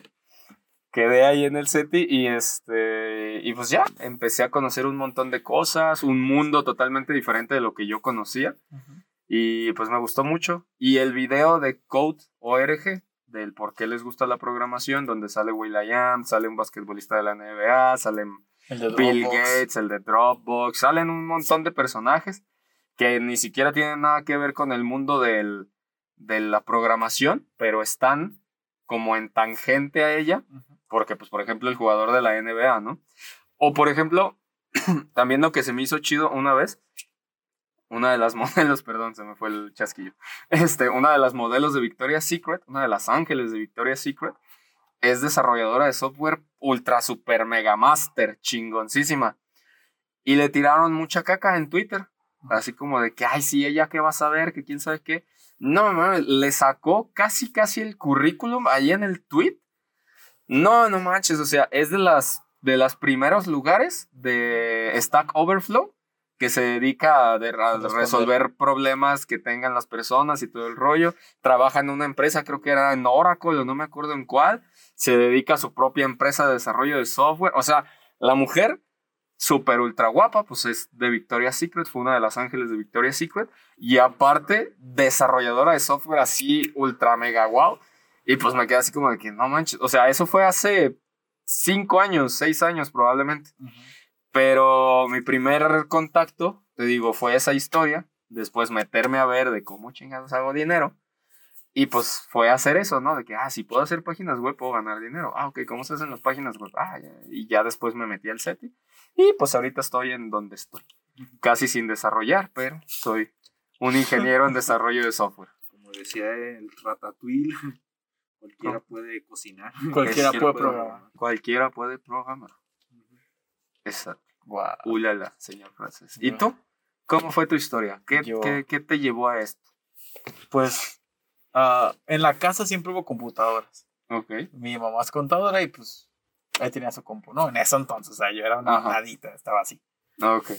Y Así, así, así estabas. bueno, sí, Así, estaba pero como como un hobbit. Ok. Ajá. Ok. Este, y en eso entonces estaba Fox Kids. Fox Ok. Kids. Y ya luego cambió Jetex. Ujú. Uf, Y cuando estaban esos dos, este, promocionaba mucho su página de internet. Con los juegos que ven en su página de internet. De las series que ellos tenían. Ajá. De los Power Rangers y cosas así. Ah, sí. Y yo le decía a mi mamá, mamá, quiero jugar eso. y mi mamá me decía, pues está bien, te voy a pasar mi computador. Y ella me enseñó a meterme a internet, a meterme a los links y a seleccionar mis jueguitos. Y así de, órale. Oh. Y ya me enseñó unas. siempre está viendo porno. Eh, eso ya lo sabe, ¿verdad, Sí, señora? sí, sí, ya lo sabe. Ya me guiño, guiño. Este. Y ya, pues hubo un tiempo donde, pues ya me dejaba solo, porque pues ya sabía yo prender la computadora y meterme lo que me quería meter, ¿no? Ujú. Y ya yo jugando me preguntaba, ¿pero por qué patea? O sea, Ajá. ¿por qué si yo oprimo este botón, esta, el Está Power Ranger pateando. patea? Ujú. ¿Por qué si yo oprimo esto, esto acelera o desacelera? ¿Y cómo lo hace para acelerar y desacelerar? O sea, me empecé a hacer muchas preguntas, ¿no? Con Ujú. los videojuegos. Y así de que, mm, ok. Y le empezaba a preguntar a mi mamá. Ajá. Y mi mamá, pues como podía, me contestaba. Así de que, no, pues hijo, o sea, si tú oprimes esto, se activa un comando Ujú. y ese comando hace que tu monito pare. Ajá. Y así de, ok. ¿Qué es un comando? Ajá, así, pues, ¿y qué es un comando? ¿Y de dónde es ese comando? O sea, muchas preguntas, ¿no? Ajá, sí, y, como todo niño. Y estaba en la época de los porqués, ¿no? Ajá. ¿Y por qué es esto? ¿Y por qué esto? ¿Y por qué lo otro? Ajá. Y ya, pues después de un tiempo, este, yo seguí usando la compu de mi mamá y trabajé poquito para comprarme yo mi propia compu. Me, me acuerdo que me costó 4 mil pesos. Órale. Y ya me compré mi compu y ya, yo todo feliz, ¿no? Era de un cliente de mi mamá que pues La desocupó. la vendió y mi mamá dijo, oye, pues está vendiendo. Ah, sí. y pues ya trabajé y pues ya lo conseguí, ¿no? Ajá. Este. Y pues nada, la usé y yo así, de, ¿y ahora qué hago? Ujú. Y ya le empezaba a picar y hacer y hacer. Y mi mamá metió un curso de mantenimiento de computadoras. Cool. Y aprendí a amarla, a desarmarla, este, a limpiarla, a cómo instalarla, a qué es instalarla, a qué no instalarla, a qué es moverla, a qué no moverle. O si le muevo, con qué precauciones. Ujú. Ajá. A conectar redes y cosas así. Y yo, ok, ok. Y ya entendí un poco más. Y ya luego fue el SETI, donde llegó la programación. Porque antes yo intenté aprender programación por mi cuenta. Ujú. pero como que todavía no me llegaba ese chip de autodidacta como para yo entender todas esas cosas que que era un algoritmo Ajá. Y ya fueron los del set en mi secundaria se promocionaron Ajá. y yo dije ah pues me quiero meter a esto Órale. estaba entre desarrollo, desarrollo electrónico e informática y computación y pues dije no yo quiero software informática y computación y ya me metí entendí muchas cosas y dije mmm, órale Arre. yo esperaba más no era lo que quería, pero bueno. no o sea sí está chido me encanta la programación Ujú. Este, no soy un máster tampoco, no me considero así como que el plus ultra, Ajá. pero me defiendo. Ok. Este, y, y pues nada, esa fue mi historia de programación. Desde Jetix y Fox Kids, que si me escuchan, gracias. Ay, gracias. Ellos me motivaron. Ajá. Wow. Este, y pues nada, aquí igual, vean, haciendo páginas web, aplicaciones móviles. Ajá. Bueno, pero ustedes dos, por ejemplo, sí se están dedicando más de lleno a eso. Y lo están haciendo por lo menos diario o más seguido. Ajá. Sí. Eso está bien. Pues Eh. por ejemplo, Santana diario, yo Ajá. casi diario. Por eso te digo, yo ya no sé hace cuánto fue la última vez que programé. No fue hace tanto, fue este año, pero no me acuerdo hace cuánto. Bueno, pues son meses entonces. Ajá, o sea, son meses, pero sí ya tengo ratito sin programar, ya quiero volver a programar, quiero hacer más cositas y pues este seguir aprendiendo más lenguajes como ustedes lo hacen a cada momento, porque creo que es algo que tienes que estarte actualizando en todo momento. Eh, como cualquier carrera, o sea, en cualquier carrera van a sacar cosas nuevas y tienes que actualizarte, tienes que conocerlas y saber pues qué pedo y cómo usarlas, ¿no? Entonces, pues también quiero hacer esa parte. Digo, no la puedo hacer tan de lleno, pero pues sí lo quiero tener como hobby y pues hacer uno que otro trabajito ahí que se pueda hacer, si es que puedo. Si no, pues se lo sigo pasando. Pues bueno, no Pues pasa sí. nada, ¿no? Eh. Tú échalos. sí, no hay pedo. ¿Por qué tengo hambre.com? Exactamente, tengohambre.com, lo pueden buscar aquí, les vamos a dejar el link abajo. Entren y Voy a manden buscar ese dominio, si no, lo voy a poner y A lo voy ver. a promocionar. A ver, tú saca el siguiente tema y yo busco el... Pues en lo que tú buscas, Antona, ¿qué lenguaje estás aprendiendo? Digo, ahorita que estamos haciendo eso. Ahorita estoy aprendiendo C Sharp. Bueno, más que como lenguaje, estoy aprendiendo a usar la plataforma de, de .NET, Ah, ok. NetCore. Y, este, y estoy haciendo, pues ahí, cosas interesantes. Estoy checando cómo es que Microsoft va a gobernar el mundo. Ya Y- sé, ¿verdad? Y, pues, ¿Cuánto tiempo le das? ¿Para que gobierne el mundo? ¿Cuánto Sí. tiempo le doy a Microsoft? Y cinco no años. está. Cinco- y yo también pensé cinco años.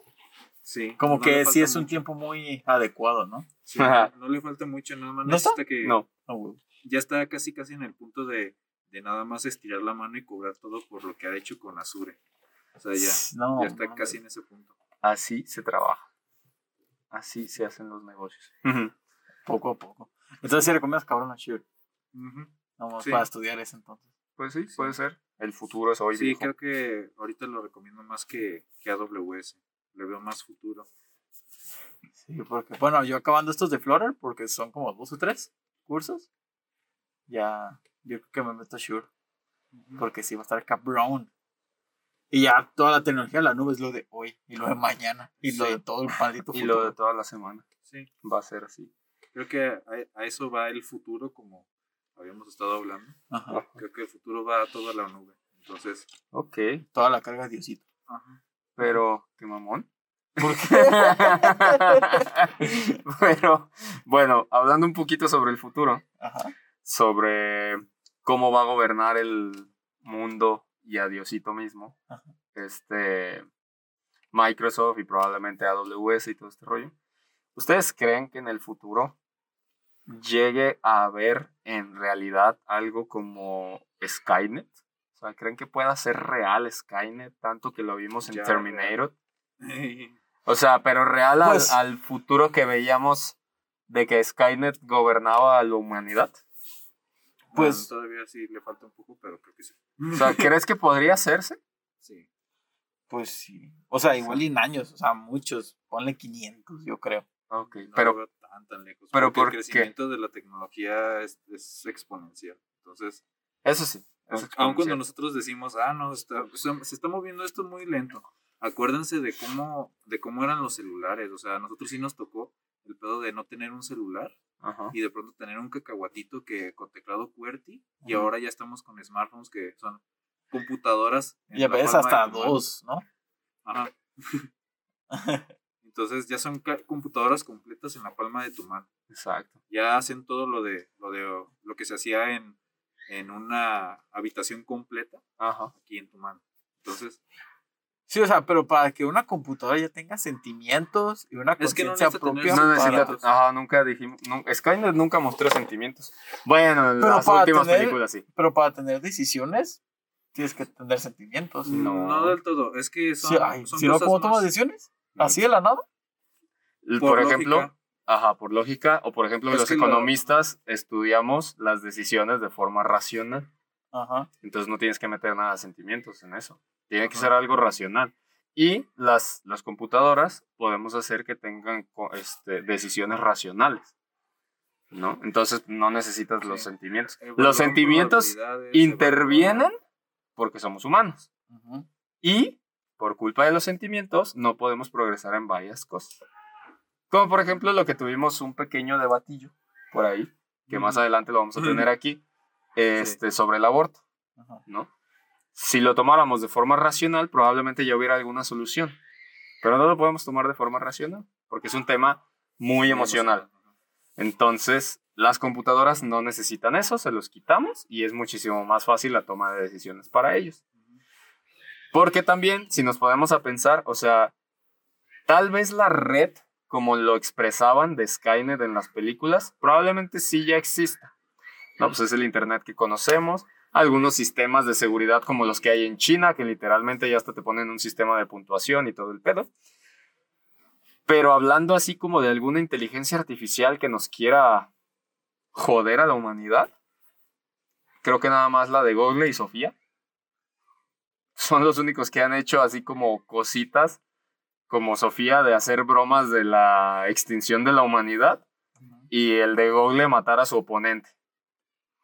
Ajá. Entonces es así como de que... mm, ok. Que después Y es, de analizarlo. ¿Y eso fue racional? eso es racional. Sí. Después de analizar, la inteligencia de Google dijo, ¿cómo le voy a ganar a mi oponente? Si está morido, no me puede ganar. Y lo mató. Sí. Mató a su contrincante y ya, él ganó. Es una, es una decisión racional. Ajá. Es que ese es el Entonces, punto. En las, las computadoras, este.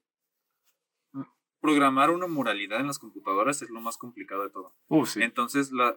Y, y yo creo que ese es eh, lo que nos está frenando para tener una inteligencia artificial así de cabrona.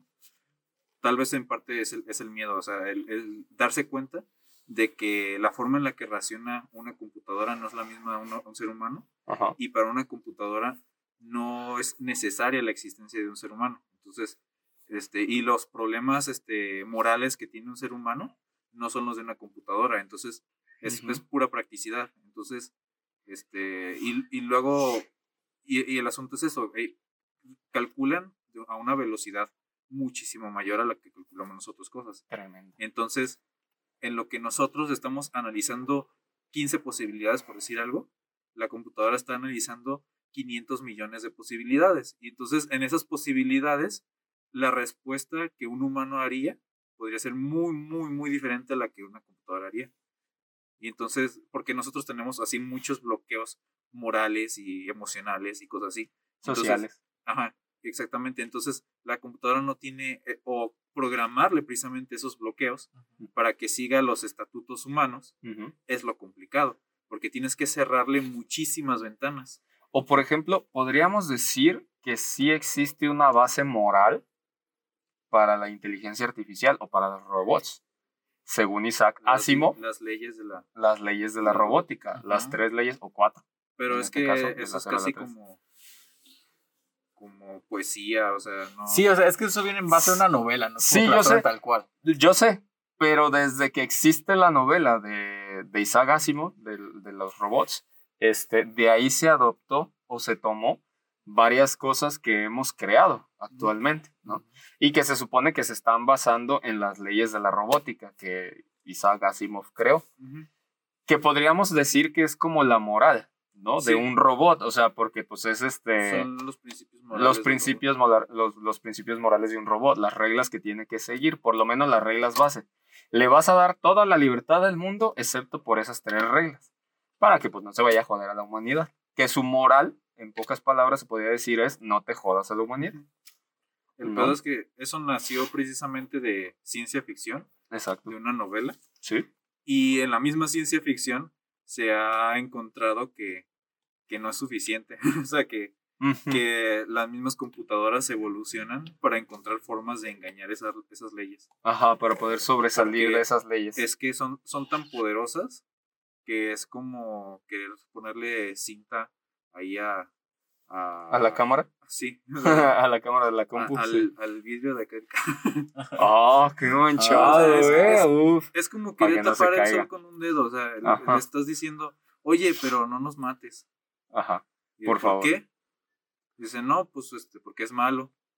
Ah, bueno. Ah, ¿Y ¿Y qué tal si en lugar de, de, ¿Qué de tal si lo malo matarte, eres tú? mejor manipulo la situación para que se maten entre ustedes? Exacto. Ah, pues supongo que no infliges ninguna ley. Mm, mm. Mm, Bueno. y entonces ese es el, el punto que tienes que ponerle muchísimos bloqueos a la inteligencia artificial para que siga todavía una línea moral humana. Incluso cuando la misma moralidad humana pues está desgastando, pues se desgasta por sí misma. Pues, o sea, entre O nosotros no- entre nosotros no seguimos nuestra misma este como moralidad universal todo el tiempo entonces Ujú. ¿por qué una computadora debería de seguirla siempre? Sí. ese es el, el problema teniendo muchísimas más posibilidades por todos lados y sin tener el lastre emocional o el lastre pues Social. sí entonces Exactamente. es- ese es el, el problema. Yo creo que eso es lo que nos está frenando para tener una inteligencia artificial así.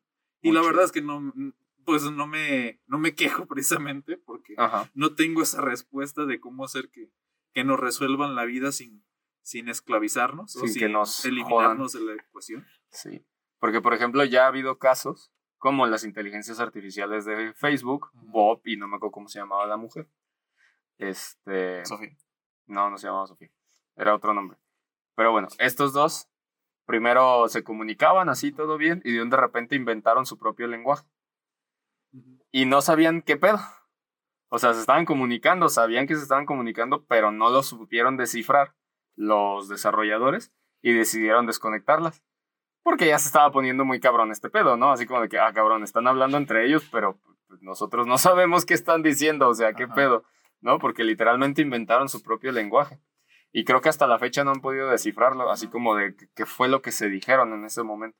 Y mejor decidieron, pues, tronar ese, ese proyecto, porque pues podría llegar a ser muy peligroso, ¿no? O sea, imagínate, o sea, algo que tú mismo creaste se te está poniendo en tu contra y ni siquiera sabes que se te está poniendo en tu contra, pues está cañón, ¿no? Es que es el punto, de nuevo volvemos a la moralidad. Ajá. porque los mismos robots no saben que están en contra de alguien o lo que sea. O sea, Ajá. ellos están siguiendo este, secuencias lógicas que ellos mismos se encuentran que son el camino más fácil o el camino más conveniente. Exactamente. Entonces, para ellos, pues tú los creaste lo que sea y no les importa. Ujú. Si, si para conseguir el fin para el que fueron creados tienen que pasar sobre ti, lo Ujú. hacen y ya. O sea, El fin justifica los medios. exactamente. Le- El dicho Esa- de esa es robots. también la otra onda. Que loco, tal ¿no? vez eso es también el otro punto que nos está deteniendo en cuanto a la robótica, el hecho de que los robots están creados con una, o al menos todo lo que creamos nosotros los humanos, Ajá. tiene una finalidad. Ajá. Y entonces, este, una inteligencia artificial así como Skynet tal vez, Ujú. al menos en como, como lo plantean las películas, este, sí tenía una finalidad que era la seguridad de... La de seguridad la nacional. O nacional, creo. Ajá. Esa era la onda. Y evolucionó para de- darse cuenta de que para salvar la humanidad tenía que eliminar la Que humanidad. tenía que o algo destruir a la humanidad. Sí, exactamente. Creo que esa era la idea. No, o no me acuerdo si estoy confundiéndome con otra cosa y tal vez nada más Skynet este, de pronto empezó Era el bueno, ¿no? Al final es que era bueno. De pronto que odiaba a la humanidad y ya, ya era personal. No estoy seguro, ya no me acuerdo de eso. Pero el, el chiste es que, que se crea una inteligencia con una finalidad y entonces todo va conforme a esa finalidad. Y para que de verdad la inteligencia artificial, digamos que llegue a tal vez a llamarse inteligencia artificial como tal, el chiste es que emule este, la inteligencia humana de forma artificial y una inteligencia humana no precisamente tiene un, un propósito establecido. Entonces, si bien puede estar, puedes estar pensando en, en fútbol un momento y de pronto estás pensando en cómo reparar tu auto y lo que sea. O y- después en ajá, reproducir. y de pronto, en- ajá, cualquier cosa. Entonces, no tienes un propósito en específico, tal vez, de, hablándolo tal vez de, de puntos, de, de la forma en la que pensaría tal vez una computadora. Ajá. O sea, la computadora tiene un, un propósito. Y tal vez los seres humanos no tienen precisamente ese propósito. Entonces, el saltarte ese paso, Ajá. el propósito de una inteligencia artificial, es. tal vez de los más complicados. Porque es decirle, pues quiero que hagas, no sé, lo que sea. Vive pero que tu lo hagas vida. por ti mismo. O sea, vive tu vida. ¿Qué vida? Si se supone que virtualmente está muerto, Ajá. ¿no? Entonces, creo que sí llega a ser un tema interesante, complicado, de que, por ejemplo, lo que una vez me comentabas, ¿no? De estos juguetes sexuales que ya son robots, que pues, los puedes hacer a como tú quieras Ajá. que se hagan, ¿no? Entonces, literalmente es como tener a otra persona, pero sin ser una persona de verdad. Y pues no sabes si, por ejemplo, tiene inteligencia artificial para que vaya aprendiendo las mejores formas en satisfacerte, pues ahí puede empezar a aprender a hacer otras cosas. Y pues quién sabe hasta qué nivel pueda llegar, ¿no? Sí, güey, si te gusta que te ahorque, vas a decir, ay, si lo ahorco más fuerte, lo voy a usar Ajá, más. sí, si no la dejo quedas- respirar, ya ahí quedó. Ahora, No, ahora si lo te- suelto después de otros dos segundos. otros dos segundos más. Ay, mira, sí está aguantando. Sí, sí resiste. Wow, ya no se mueve. La dejé impactada. No sé, entonces creo que. No sé, sí es. Oye, ese es otro, otro tema, ¿no? O sea, ¿será homicidio o suicidio o qué? Es que. si está bajo las leyes. ficción hay Ajá, o sea, porque en- en- eh, según eso, este, si está bajo las leyes de Asimov, no puede cometer homicidio. Porque las leyes se lo prohíben. La moral de la robótica lo prohíbe. Pues sí, pero cualquier cosa digital y robotizada es tremendamente, bueno, no sé si es el término correcto, pero hackeable. O sea, si tú sabes de tus temas de tecnología Ajá. y consigues un robot de esos, te metes y dices, ah, ok, creo que a esto le puedo mover esta línea de código, a esto le puedo mover este potenciómetro para que me satisfaga más o para que ya no obedezca ciertas leyes, Ujú. eso puede llegar a pasar y pues Sí. al hacer eso te mata. Sí, es Pues muy podría complicado. Pero No. creo que lo, en ese caso lo tomarían tal vez como un, Suicidio. un accidente. Yo creo que Yo- lo tomarían Yo lo tomaría como un suicidio.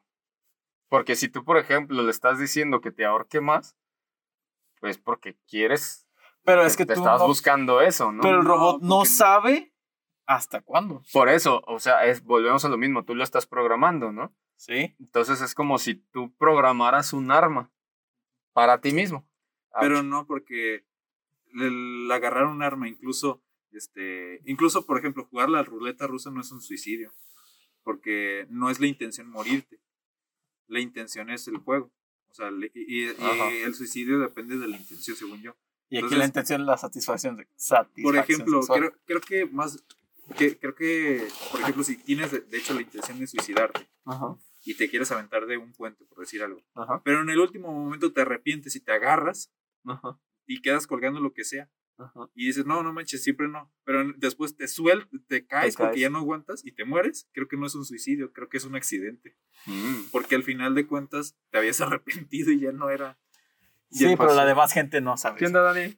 No, sí, al final de Mm. cuentas, ya en ese punto en el que, en el que de- depende de la interpretación de quien esté, Ajá. al igual se, se toman como homicidio cosas que no son homicidio y cosas así, entonces ya eso depende de, de lo que diga el, ju- el jurado. Ah, todo es abstracto y Ah, relativo. ¿Qué chiste tiene la vida entonces? Y te- cada quien va a tomar la cosa como ellos quieran. Como decía el Carlos Muñoz, ¿no? Todo es un sueño. ¿O qué, qué decía? Sí, algo así, ¿no? Como, ¿Quién todo es un sueño. Ah, Este, el Master barbón, Muñoz, el que tiene los sacos extravagantes. el güey que tuvo un debate con Diego Rosarín. ¿Quién es Diego Rosarín? Un güerito que habla mucho de filosofía y cositas así. Chale, no lo sigo. No, ah, ni a ni- a ninguno de En Facebook dos. tuvieron que haber salido, salieron muchos memes sobre eso. No, No eres tan ermitaño, ni siquiera tú eres tan ermitaño. no, no, no soy tan ermitaño. Mínimo Master Muñoz una vez. Ay, Lo has por de haber visto. A ver, tal vez sí, lo, sí, tal vez sí los he visto, pero no, Mira, no los ubico de... hasta la no. verga. La verdad es que de Ey. nombre no ubico Ah, casi nada. Ah, bueno, te comprendo, a mí también me pasa. Mira, por ejemplo, este es. Es ese güey. Este güey es Carlos Sí me suena. Habla de emprender y Pero no lo levantarte a las porque 5 me de la mañana, tener cuatro departamentos, ganarte de tres. eso. Ya estoy harto de esas mentalidades. Yo no entiendo los del club de las 5 de la mañana.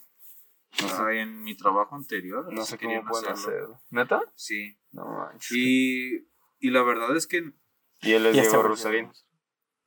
A ese creo que yo también lo vi. ajá. Creo que ese güey más bien lo vi con, en una entrevista con el otro güey, el, Con este el güey. vato que me caga. Así, exactamente. Ese güey, el, el, el de ¿El de creativo. creativo? ¿Te caga el de creativo? Ay, es que. A no, ver, no so- cuéntanos. no A ver, so- cuéntanos. no soporto escucharlo, neta. Cómo habla, me caga.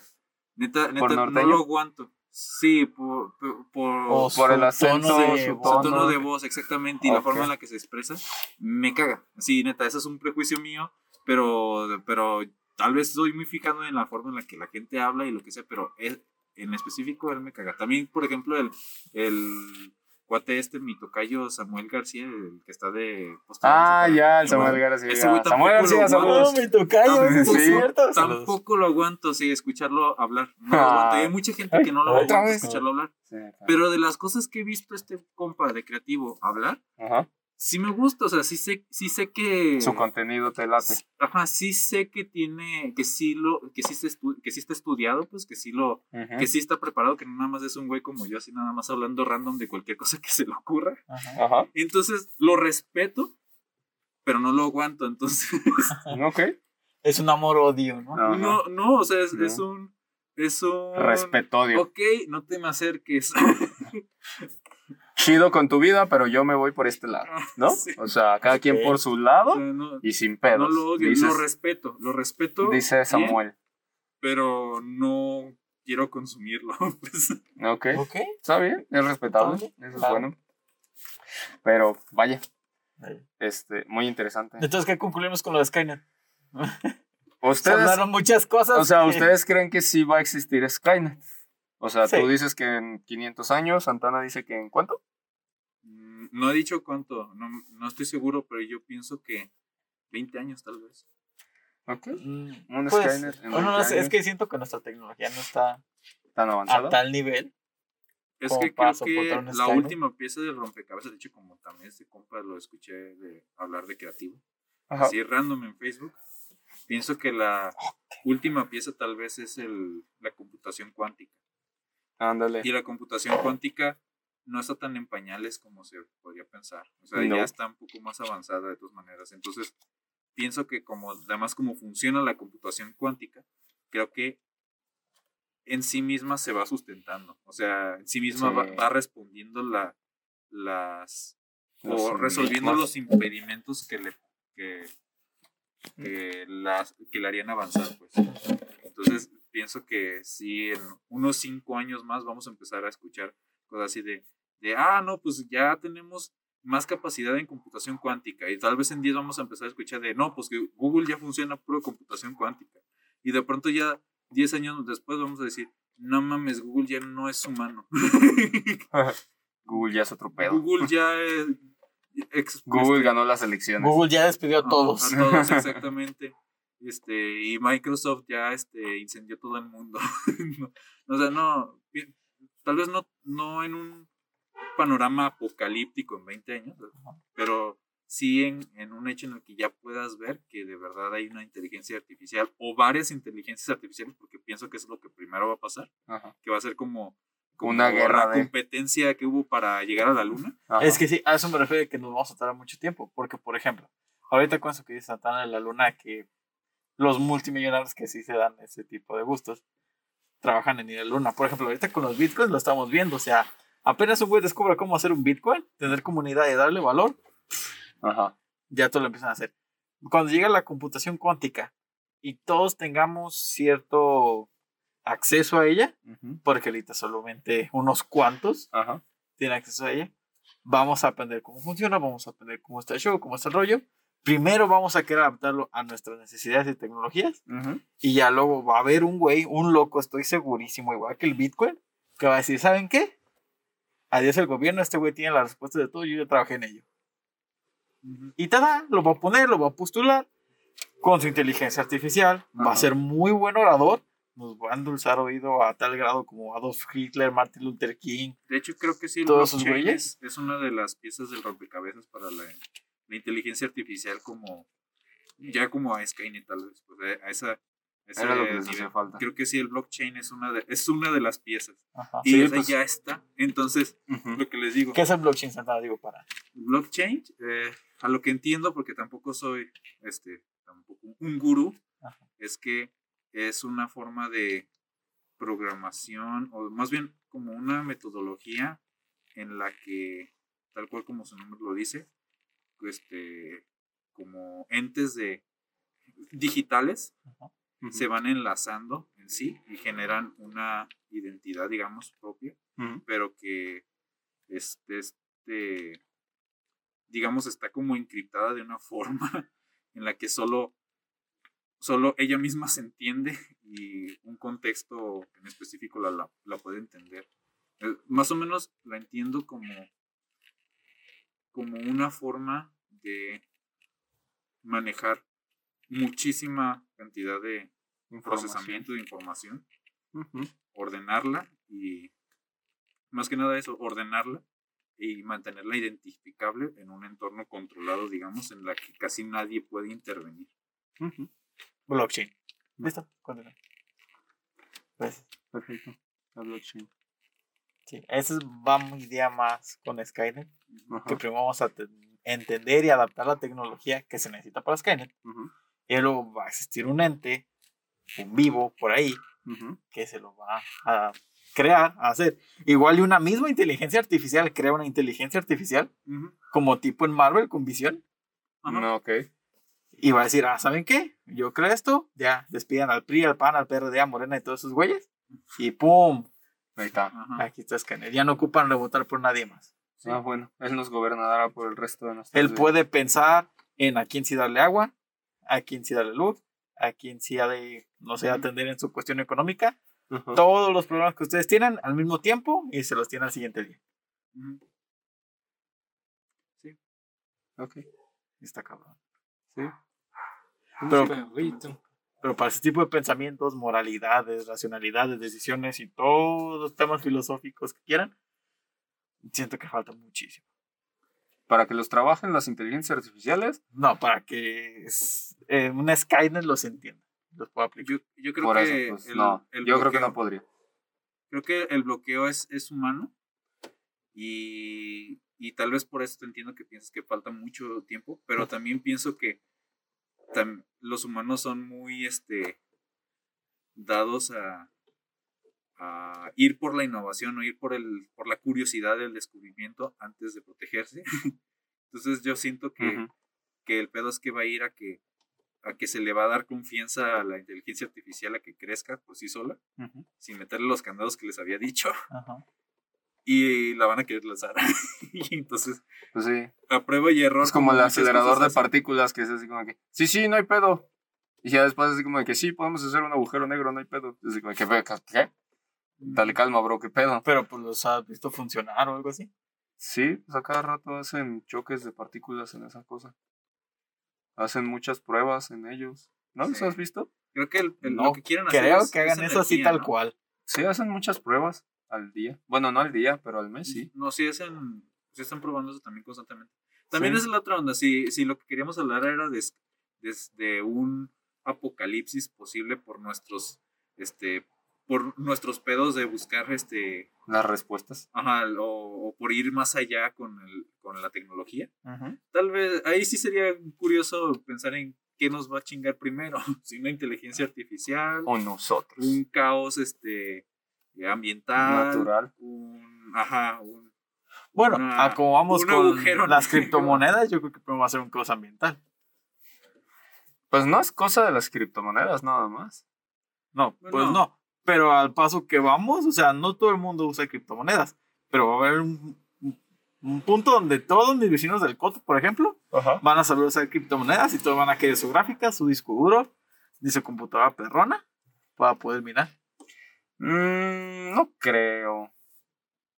No creo que se pueda porque en primera creo que ya hay una decadencia de silicio. O sea, ya hay, este, no es una decadencia, es una... Se está acabando el silicio. Y esa es la base de pues, casi toda nuestra tecnología. Va a haber maneras. Yo sé, pero por lo menos ahorita no hay. Entonces, Pero por eso, o sea, Va a se van a encontrar otro elemento similar al silicio, mejor que el silicio, lo van a sacar debajo de la manga ujú, y va a haber más tecnología. por ahorita no. O por lo menos por lo que se ve, sería no. otro punto. Porque Los ahorita ya hay... están acabando y, Ajá, o sea, y hasta qué punto nos vamos a poder adaptar. Los recursos ya se están terminando, se nos están acabando todo este pedo. Y el reciclaje no lo estamos haciendo. Hay Entonces, cosas que no, no se pueden reciclar. O al menos no de una forma no de una rápida. forma tan fácil. Pero por eso se van a adaptar. Hay maneras en que nos hemos adaptado de mil y un formas.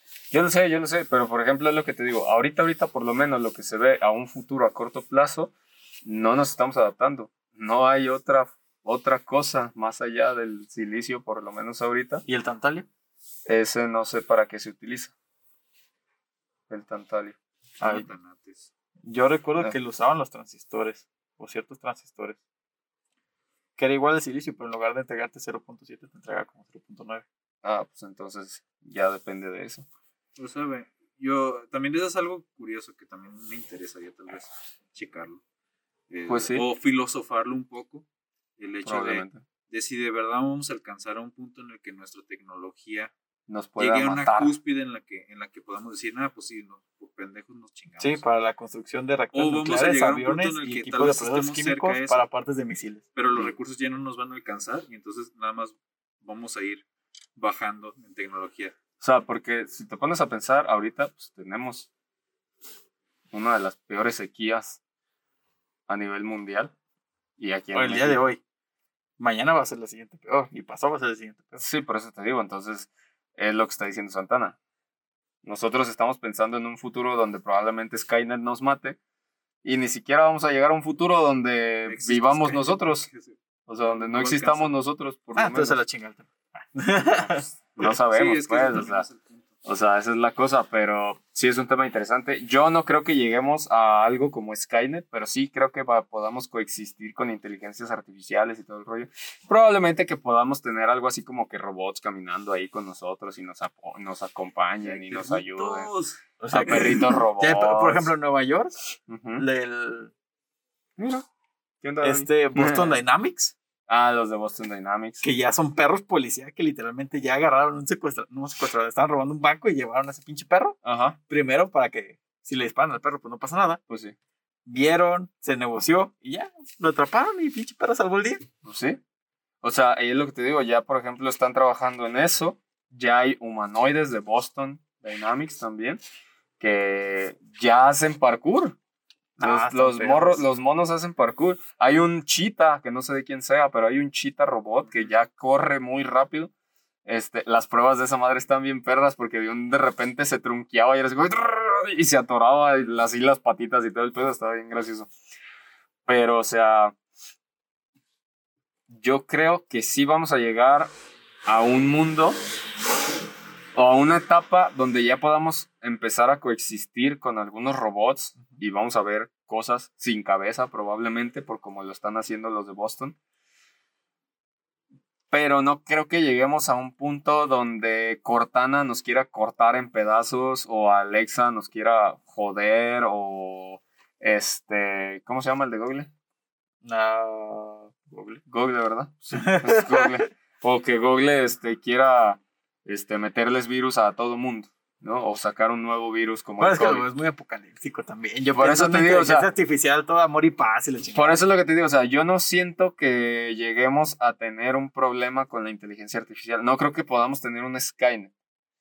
Pero sí creo que vamos a llegar a un punto, antes de que se desaparezca la humanidad, donde podamos coexistir con algunos robots.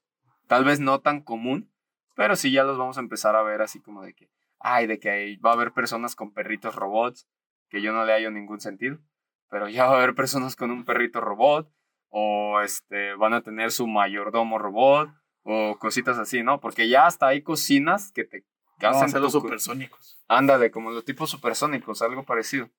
¿No? O sea, porque ya hay hasta cocinas que te cocinan literalmente. Tú ya nada más le dices, ah, quiero este platillo, y él te lo prepara ahí. Te son dos manitas, ta, ta, ta, ta, ta, y ahí. Y hasta te limpia la cocina. ¿No? Entonces, yo creo que sí vamos a llegar a eso. ¿Cuánto tiempo? Yo creo que en unos de 15 a 20 años. Pero va a ser interesante ver. Como dice Santana, la neta, la, la, la tecnología está creciendo exponencialmente. Estamos hablando de que en 20 años tuvimos nosotros el boom de la tecnología. De pasar de un Messenger a un Facebook, un Twitter, un Instagram. De pasar de teléfonos este, de, de ruedita a pasar a smartphones. De pasar de este, ferrocarriles a trenes sobre imanes y un montón de cosas. O sea, y ha sido algo súper exponencial, ¿no? Ha ido, sido un crecimiento muy, muy grande. Entonces, no creo que nos tardemos tanto para tener un poco más de eso en, entre nosotros, ¿no? A cómo va todo este rollo. Pero pues yo por lo menos lo veo así. No creo que nos quieran matar las inteligencias artificiales, a menos que juguemos ajedrez con ellos. Pero de ahí en más, creo que todo bien. No sé. También siento que hay muchos secretos que nos ocultan. Ah, eso sí, claro. No Ah, sé. claro. Igual y yo siento que ya estamos mandados por una inteligencia artificial, nosotros no sabemos. Mm, ¿Quién sabe? Sí, también esa es la otra, la otra onda. Eh, eh, vivimos ahorita en un tercer mundo. y Ajá. la verdad es que sí, este, al menos históricamente, bueno, no tan históricamente, sino por un tiempo creo, se, o al menos había escuchado y creo que estoy de acuerdo con eso, en que estamos atrasados como 10 años, en realidad, al primer mundo. Entonces, y mientras eh, aquí este, todavía tenemos cableado en, en la, por fuera en, en torres, eh, ya llevan varios años en el primer mundo en el que ya es subterráneo, en el que ya no tienes los postes por fuera. Ujú.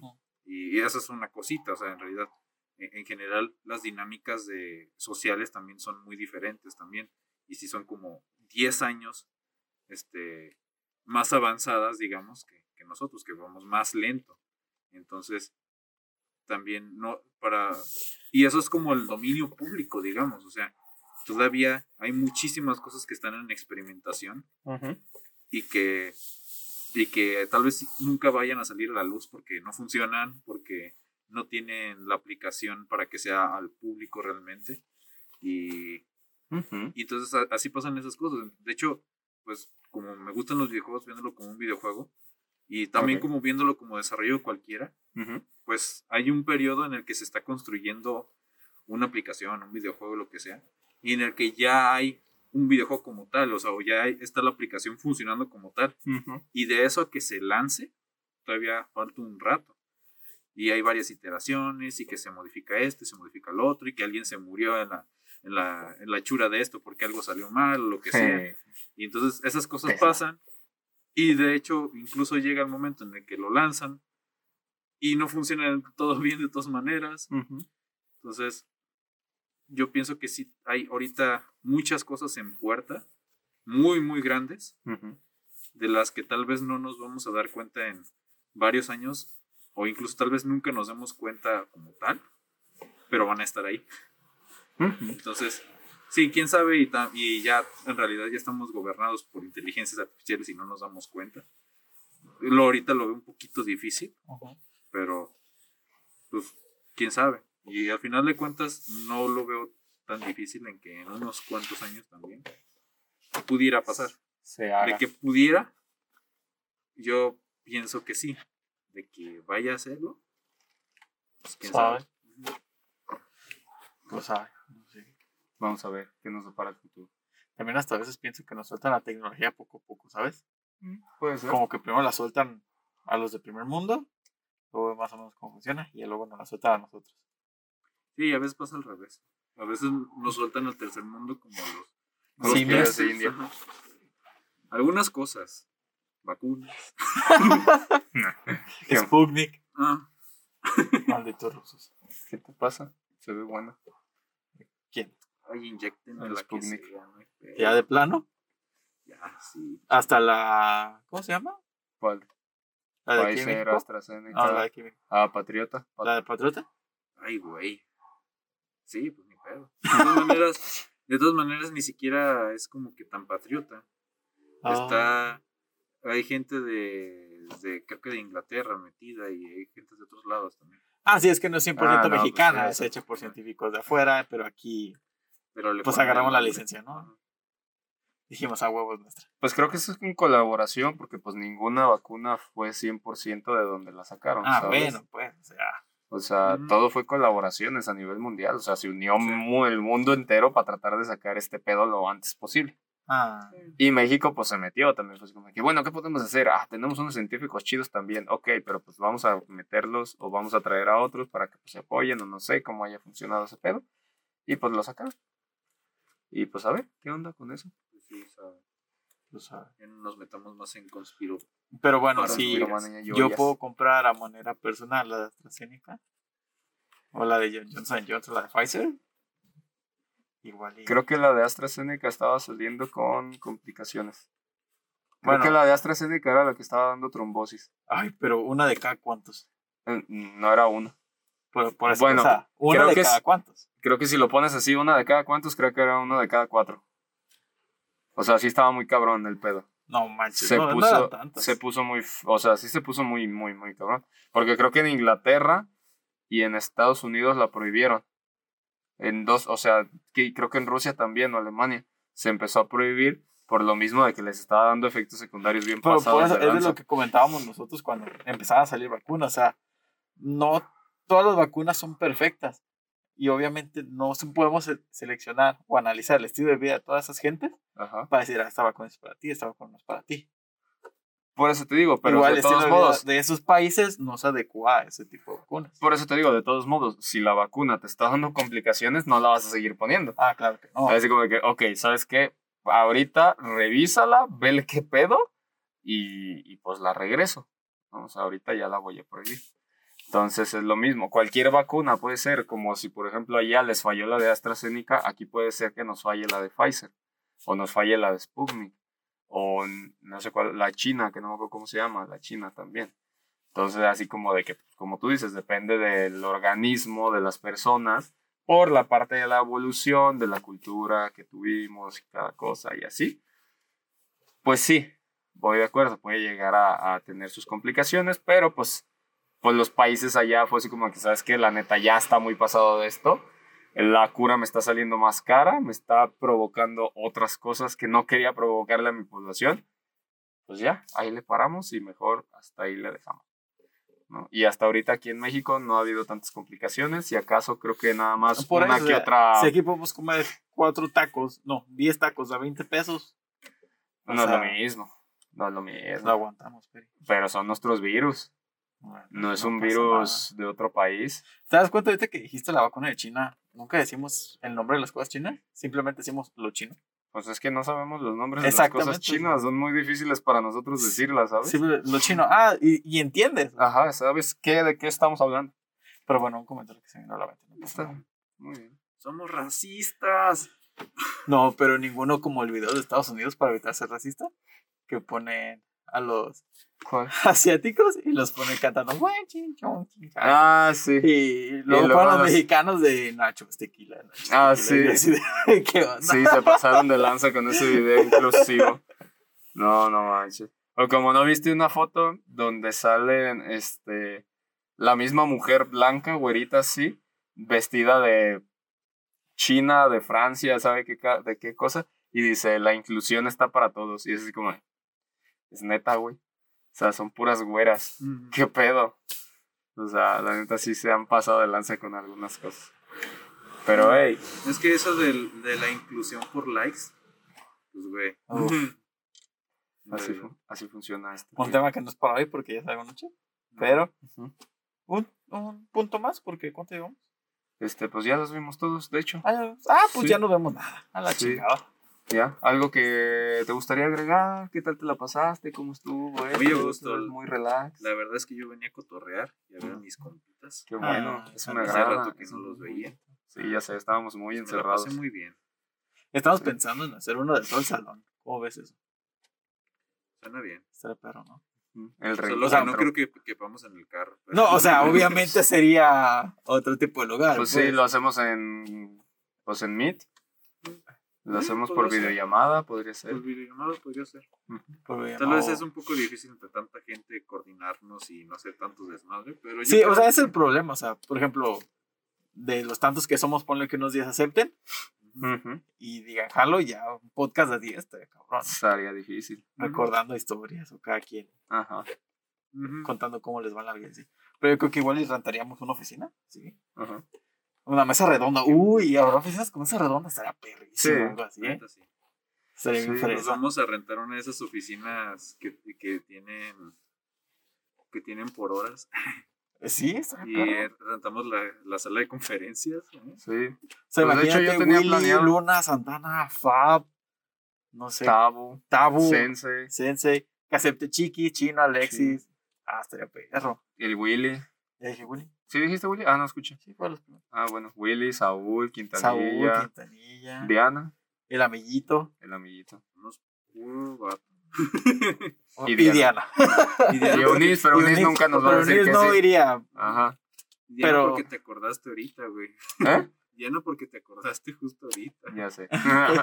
no, pero sí, este, Eunice nunca iría de todos modos. Bueno, igual y. Pues le decimos, a ver si A veces va, ay, a veces no, pero igual la agarramos de buenas. Ojalá día. y sí vaya. Pero sí, pues podemos ver. Estaría ahí bien, ¿no? Estaría, estaría interesante. ¿Qué pedo con tus vecinos? Perdón. No, está bien, está bien. ¿qué te Comprendo, comprendo, comprendo. Pero, pero bueno, Santana, ¿algo que quieras agregar? ¿Dónde te seguimos? ¿Qué sigue para ti en tu canal de Pues, Twitch? Pues aquí, ahí voy a estar en el canal de Twitch, voy a estar tratando de, de hacerlo crecer un poco. Este, ya siento que estoy, estoy llegando al, al camino del afiliado más o menos a buen ritmo. Uh, Entonces eso, eso está interesante. La verdad me estoy divirtiendo en el proceso. Hay muchas cosas que he estado aprendiendo y que he estado checando y que he estado jugando por ahí. Entonces está, está entretenido. Entonces estoy ahí en, en Twitch. este, es- todos los lunes estoy tratando de streamear acerca de programación y entre, y entre esos, esos días también he streameado de algunos juegos y tal vez otras cositas que se me van ocurriendo. Ok. Y entonces estoy ahí en, en, en Twitch como Santana4RL. Santana Y 4 también RL. igual como Santana4RL en, en YouTube. Ahí Ajá. tengo mi cuenta en la que en la que voy subiendo videos. eh, principalmente, como ya había dicho, empecé con videojuegos, pero Ajá. estoy pensando también ahí guardar el, el contenido que vaya sacando de, De de Twitch. programación de Twitch. ¿no? Ok, me late.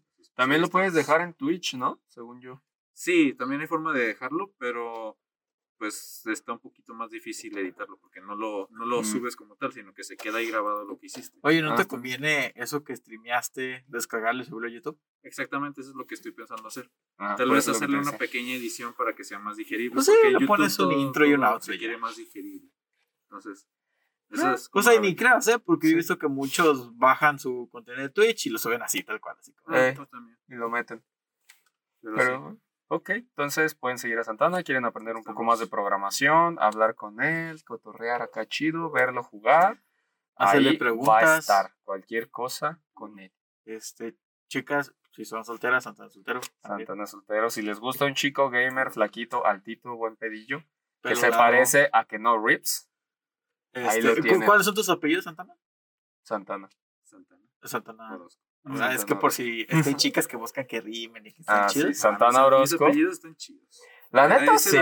La neta sí. Santana Orozco está chido. Sí. Ah, Hasta Franco Escamilla te tiene un especial, así que Ajá. está chido. Así Sí. que ahí lo tienen, ahí se los dejamos, diría nuestro compita el Chagui. Ahí Mm. está, Está Puesto. sobre la mesa el Santana, ajá, está, ahí como lo quieran agarrar. Véalo, véalo nada más. ¿Veanlo? Ok. Muy ok. bien. ¿Ya lo vieron? Ajá. Ahí Ahora no lo veo. Tú déjalos que lo vean. Pero bueno, pues muchísimas gracias, señor Santana. Super Ovo, por visitarnos. Muy pronto sus camisetas. Muy pronto, si gustan comprar sus camisetas, ahí también, ¿qué dijiste? que tacitas y qué más? Eh, ah, sí, este, estaba jugando con la tienda de ahí de, de Streamlabs y, Ajá. y pues si todo funciona bien Ajá. y digo, si quedo conforme con la calidad de, de- De los productos. y no se me hace tan... y- bueno, se me hace razonable el precio también. Pues ahí estará la tienda también con playera, chamarras, este, sudaderas, tazas y tal vez también stickers. Ajá. Entonces, será, será. Los stickers se venden mucho, o sea, Sí. un negocio silencioso, pero Sí, sí. se venden ridículos, o sea, dices, Es que ¿qué pedo? se supone que es la cosa más pequeña y más barata, pero que te hace sentir que Sentir parte de. que, Ajá. Es que que la cosa es apoyas. tener algo. que apoyas también. Sí. Está- la verdad me gustan los stickers, me gustan mucho, pero nunca encuentro dónde pegarlos. Así que Ni yo, a mí no me gusta ni pegarlos en el carro ni en mi laptop. no. No sé. Realmente, Pero- los que tengo en el Teleland, por ejemplo, ahí están en una bolsa guardados. Ajá. Sí. Yo, yo también así estaba así como de, pues me gustan mucho los stickers, pero no quiero llenar mi computadora así de stickers. Y entonces creo que le pegué uno o, dos cuando mucho y los quise hacer que se vieran como más simétricos, lo que sea, entre que el logo de la computadora, que de hecho creo que tapé el logo porque me cagaba, era el de HP. Bueno, Y entonces, y, y eso fue con mi otra laptop y después conseguí esta nueva este, Dell y ni madres no le he puesto nada. No, claro que no. Y me quedé con varios No, ya no, stickers ahí que nunca usé y otros de plano nada más por usarlos los pegué ahí en unos lockers que tengo como como este como closet digamos donde Mm, guardo cool. mi ropa y otras cosas ok. entonces ahí los pegué y, ahí están y, Bien usados. y pegué uno de Overwatch en mi computadora en la en la gamer la poderosa En la y me arrepentí la verdad Sí, porque sí claro. me sentí así como ah, Ah, ya no y se ni siquiera me gusta tanto Overwatch Demonios. ¿Por qué no fue uno de Apex? sí el de Apex me hubiera gustado más Chales. pero aún así también me hubiera quedado así como de, ah, Eh, pues para qué se lo pongo. Pues sí. Pero bueno, entonces. stickers amigos Este, Stickers. pues, muchas gracias por vernos, escucharnos, seguirnos, Saborearnos. saborearnos, denle like, compartir, este, Comenten. comenten, Si eran, si son enséñale a desarrolladores tu de mamá, a software, tu papá, tu tío, tu hermano. si son desarrolladores de software, cuéntenos sus historias. ¿Qué es lo que piensan sobre estos temas? ¿Ustedes creen que nos va a pasar algo como con Skynet? ¿Creen que nos va a hacer un apocalipsis de las computadoras? ¿O simplemente cuéntenos su historia? ¿Qué onda? ¿Cómo empezaron con el, con el mundo de la programación o de la tecnología? O si no es de la tecnología, ¿por qué y cuál es la carrera que eligieron? Exactamente. Para saber más sobre ustedes. Y pues nada. Ah, ya ni contamos por qué renuncié en mi viaje. Ah, Pero sí, es cierto. a ver. No, será otra No, cosa. a ver, ahora sí, No, a no, ver. no manches, ya son mil horas, o sea. No es cierto, a ver, ¿cuánto va? Va una hora cincuenta y cuatro. Y no sé si está que temprano. Nada más. la verdad sí ¿Ya ves? Ah, ok, está bien. Me tienes que contar la primicia de todos modos. Sí. Ok. Ya lo contamos en otro episodio. Igual ya ahorita te los cuento fuera de cámaras y ya Ok, luego. muy bien. Ahí para el siguiente programa, el 26, va a contar su primicia. Ok. Muy bien. Muchísimas gracias. Eh, Uno de los temas será ¿por qué debes de renunciar? ¿Por qué debes de renunciar? Ok, ya está bien puesto, derecho, hecho y morecho. Y puesto. Muy bien. Entonces, Perfecto. Voy a tener otra catarsis el siguiente. Perfecto, me parece bien. Entonces, muchísimas gracias. Santana, muchísimas gracias. Saludos Gracias a la familia. ¿Quieres mandar saludos a alguien? Ah, No. No, ¿Quieren mentarse a alguien? También es válido. Ah, sí. Chingue tu madre, Debian. Ah, Muy Wow, bien, muy ok. bien. ¿Ya Firmado. escuchaste? Pero, eh, Aquí. hay que aclarar, ¿Debian el sistema operativo? Es que gente no También. lo entiende. También los dos.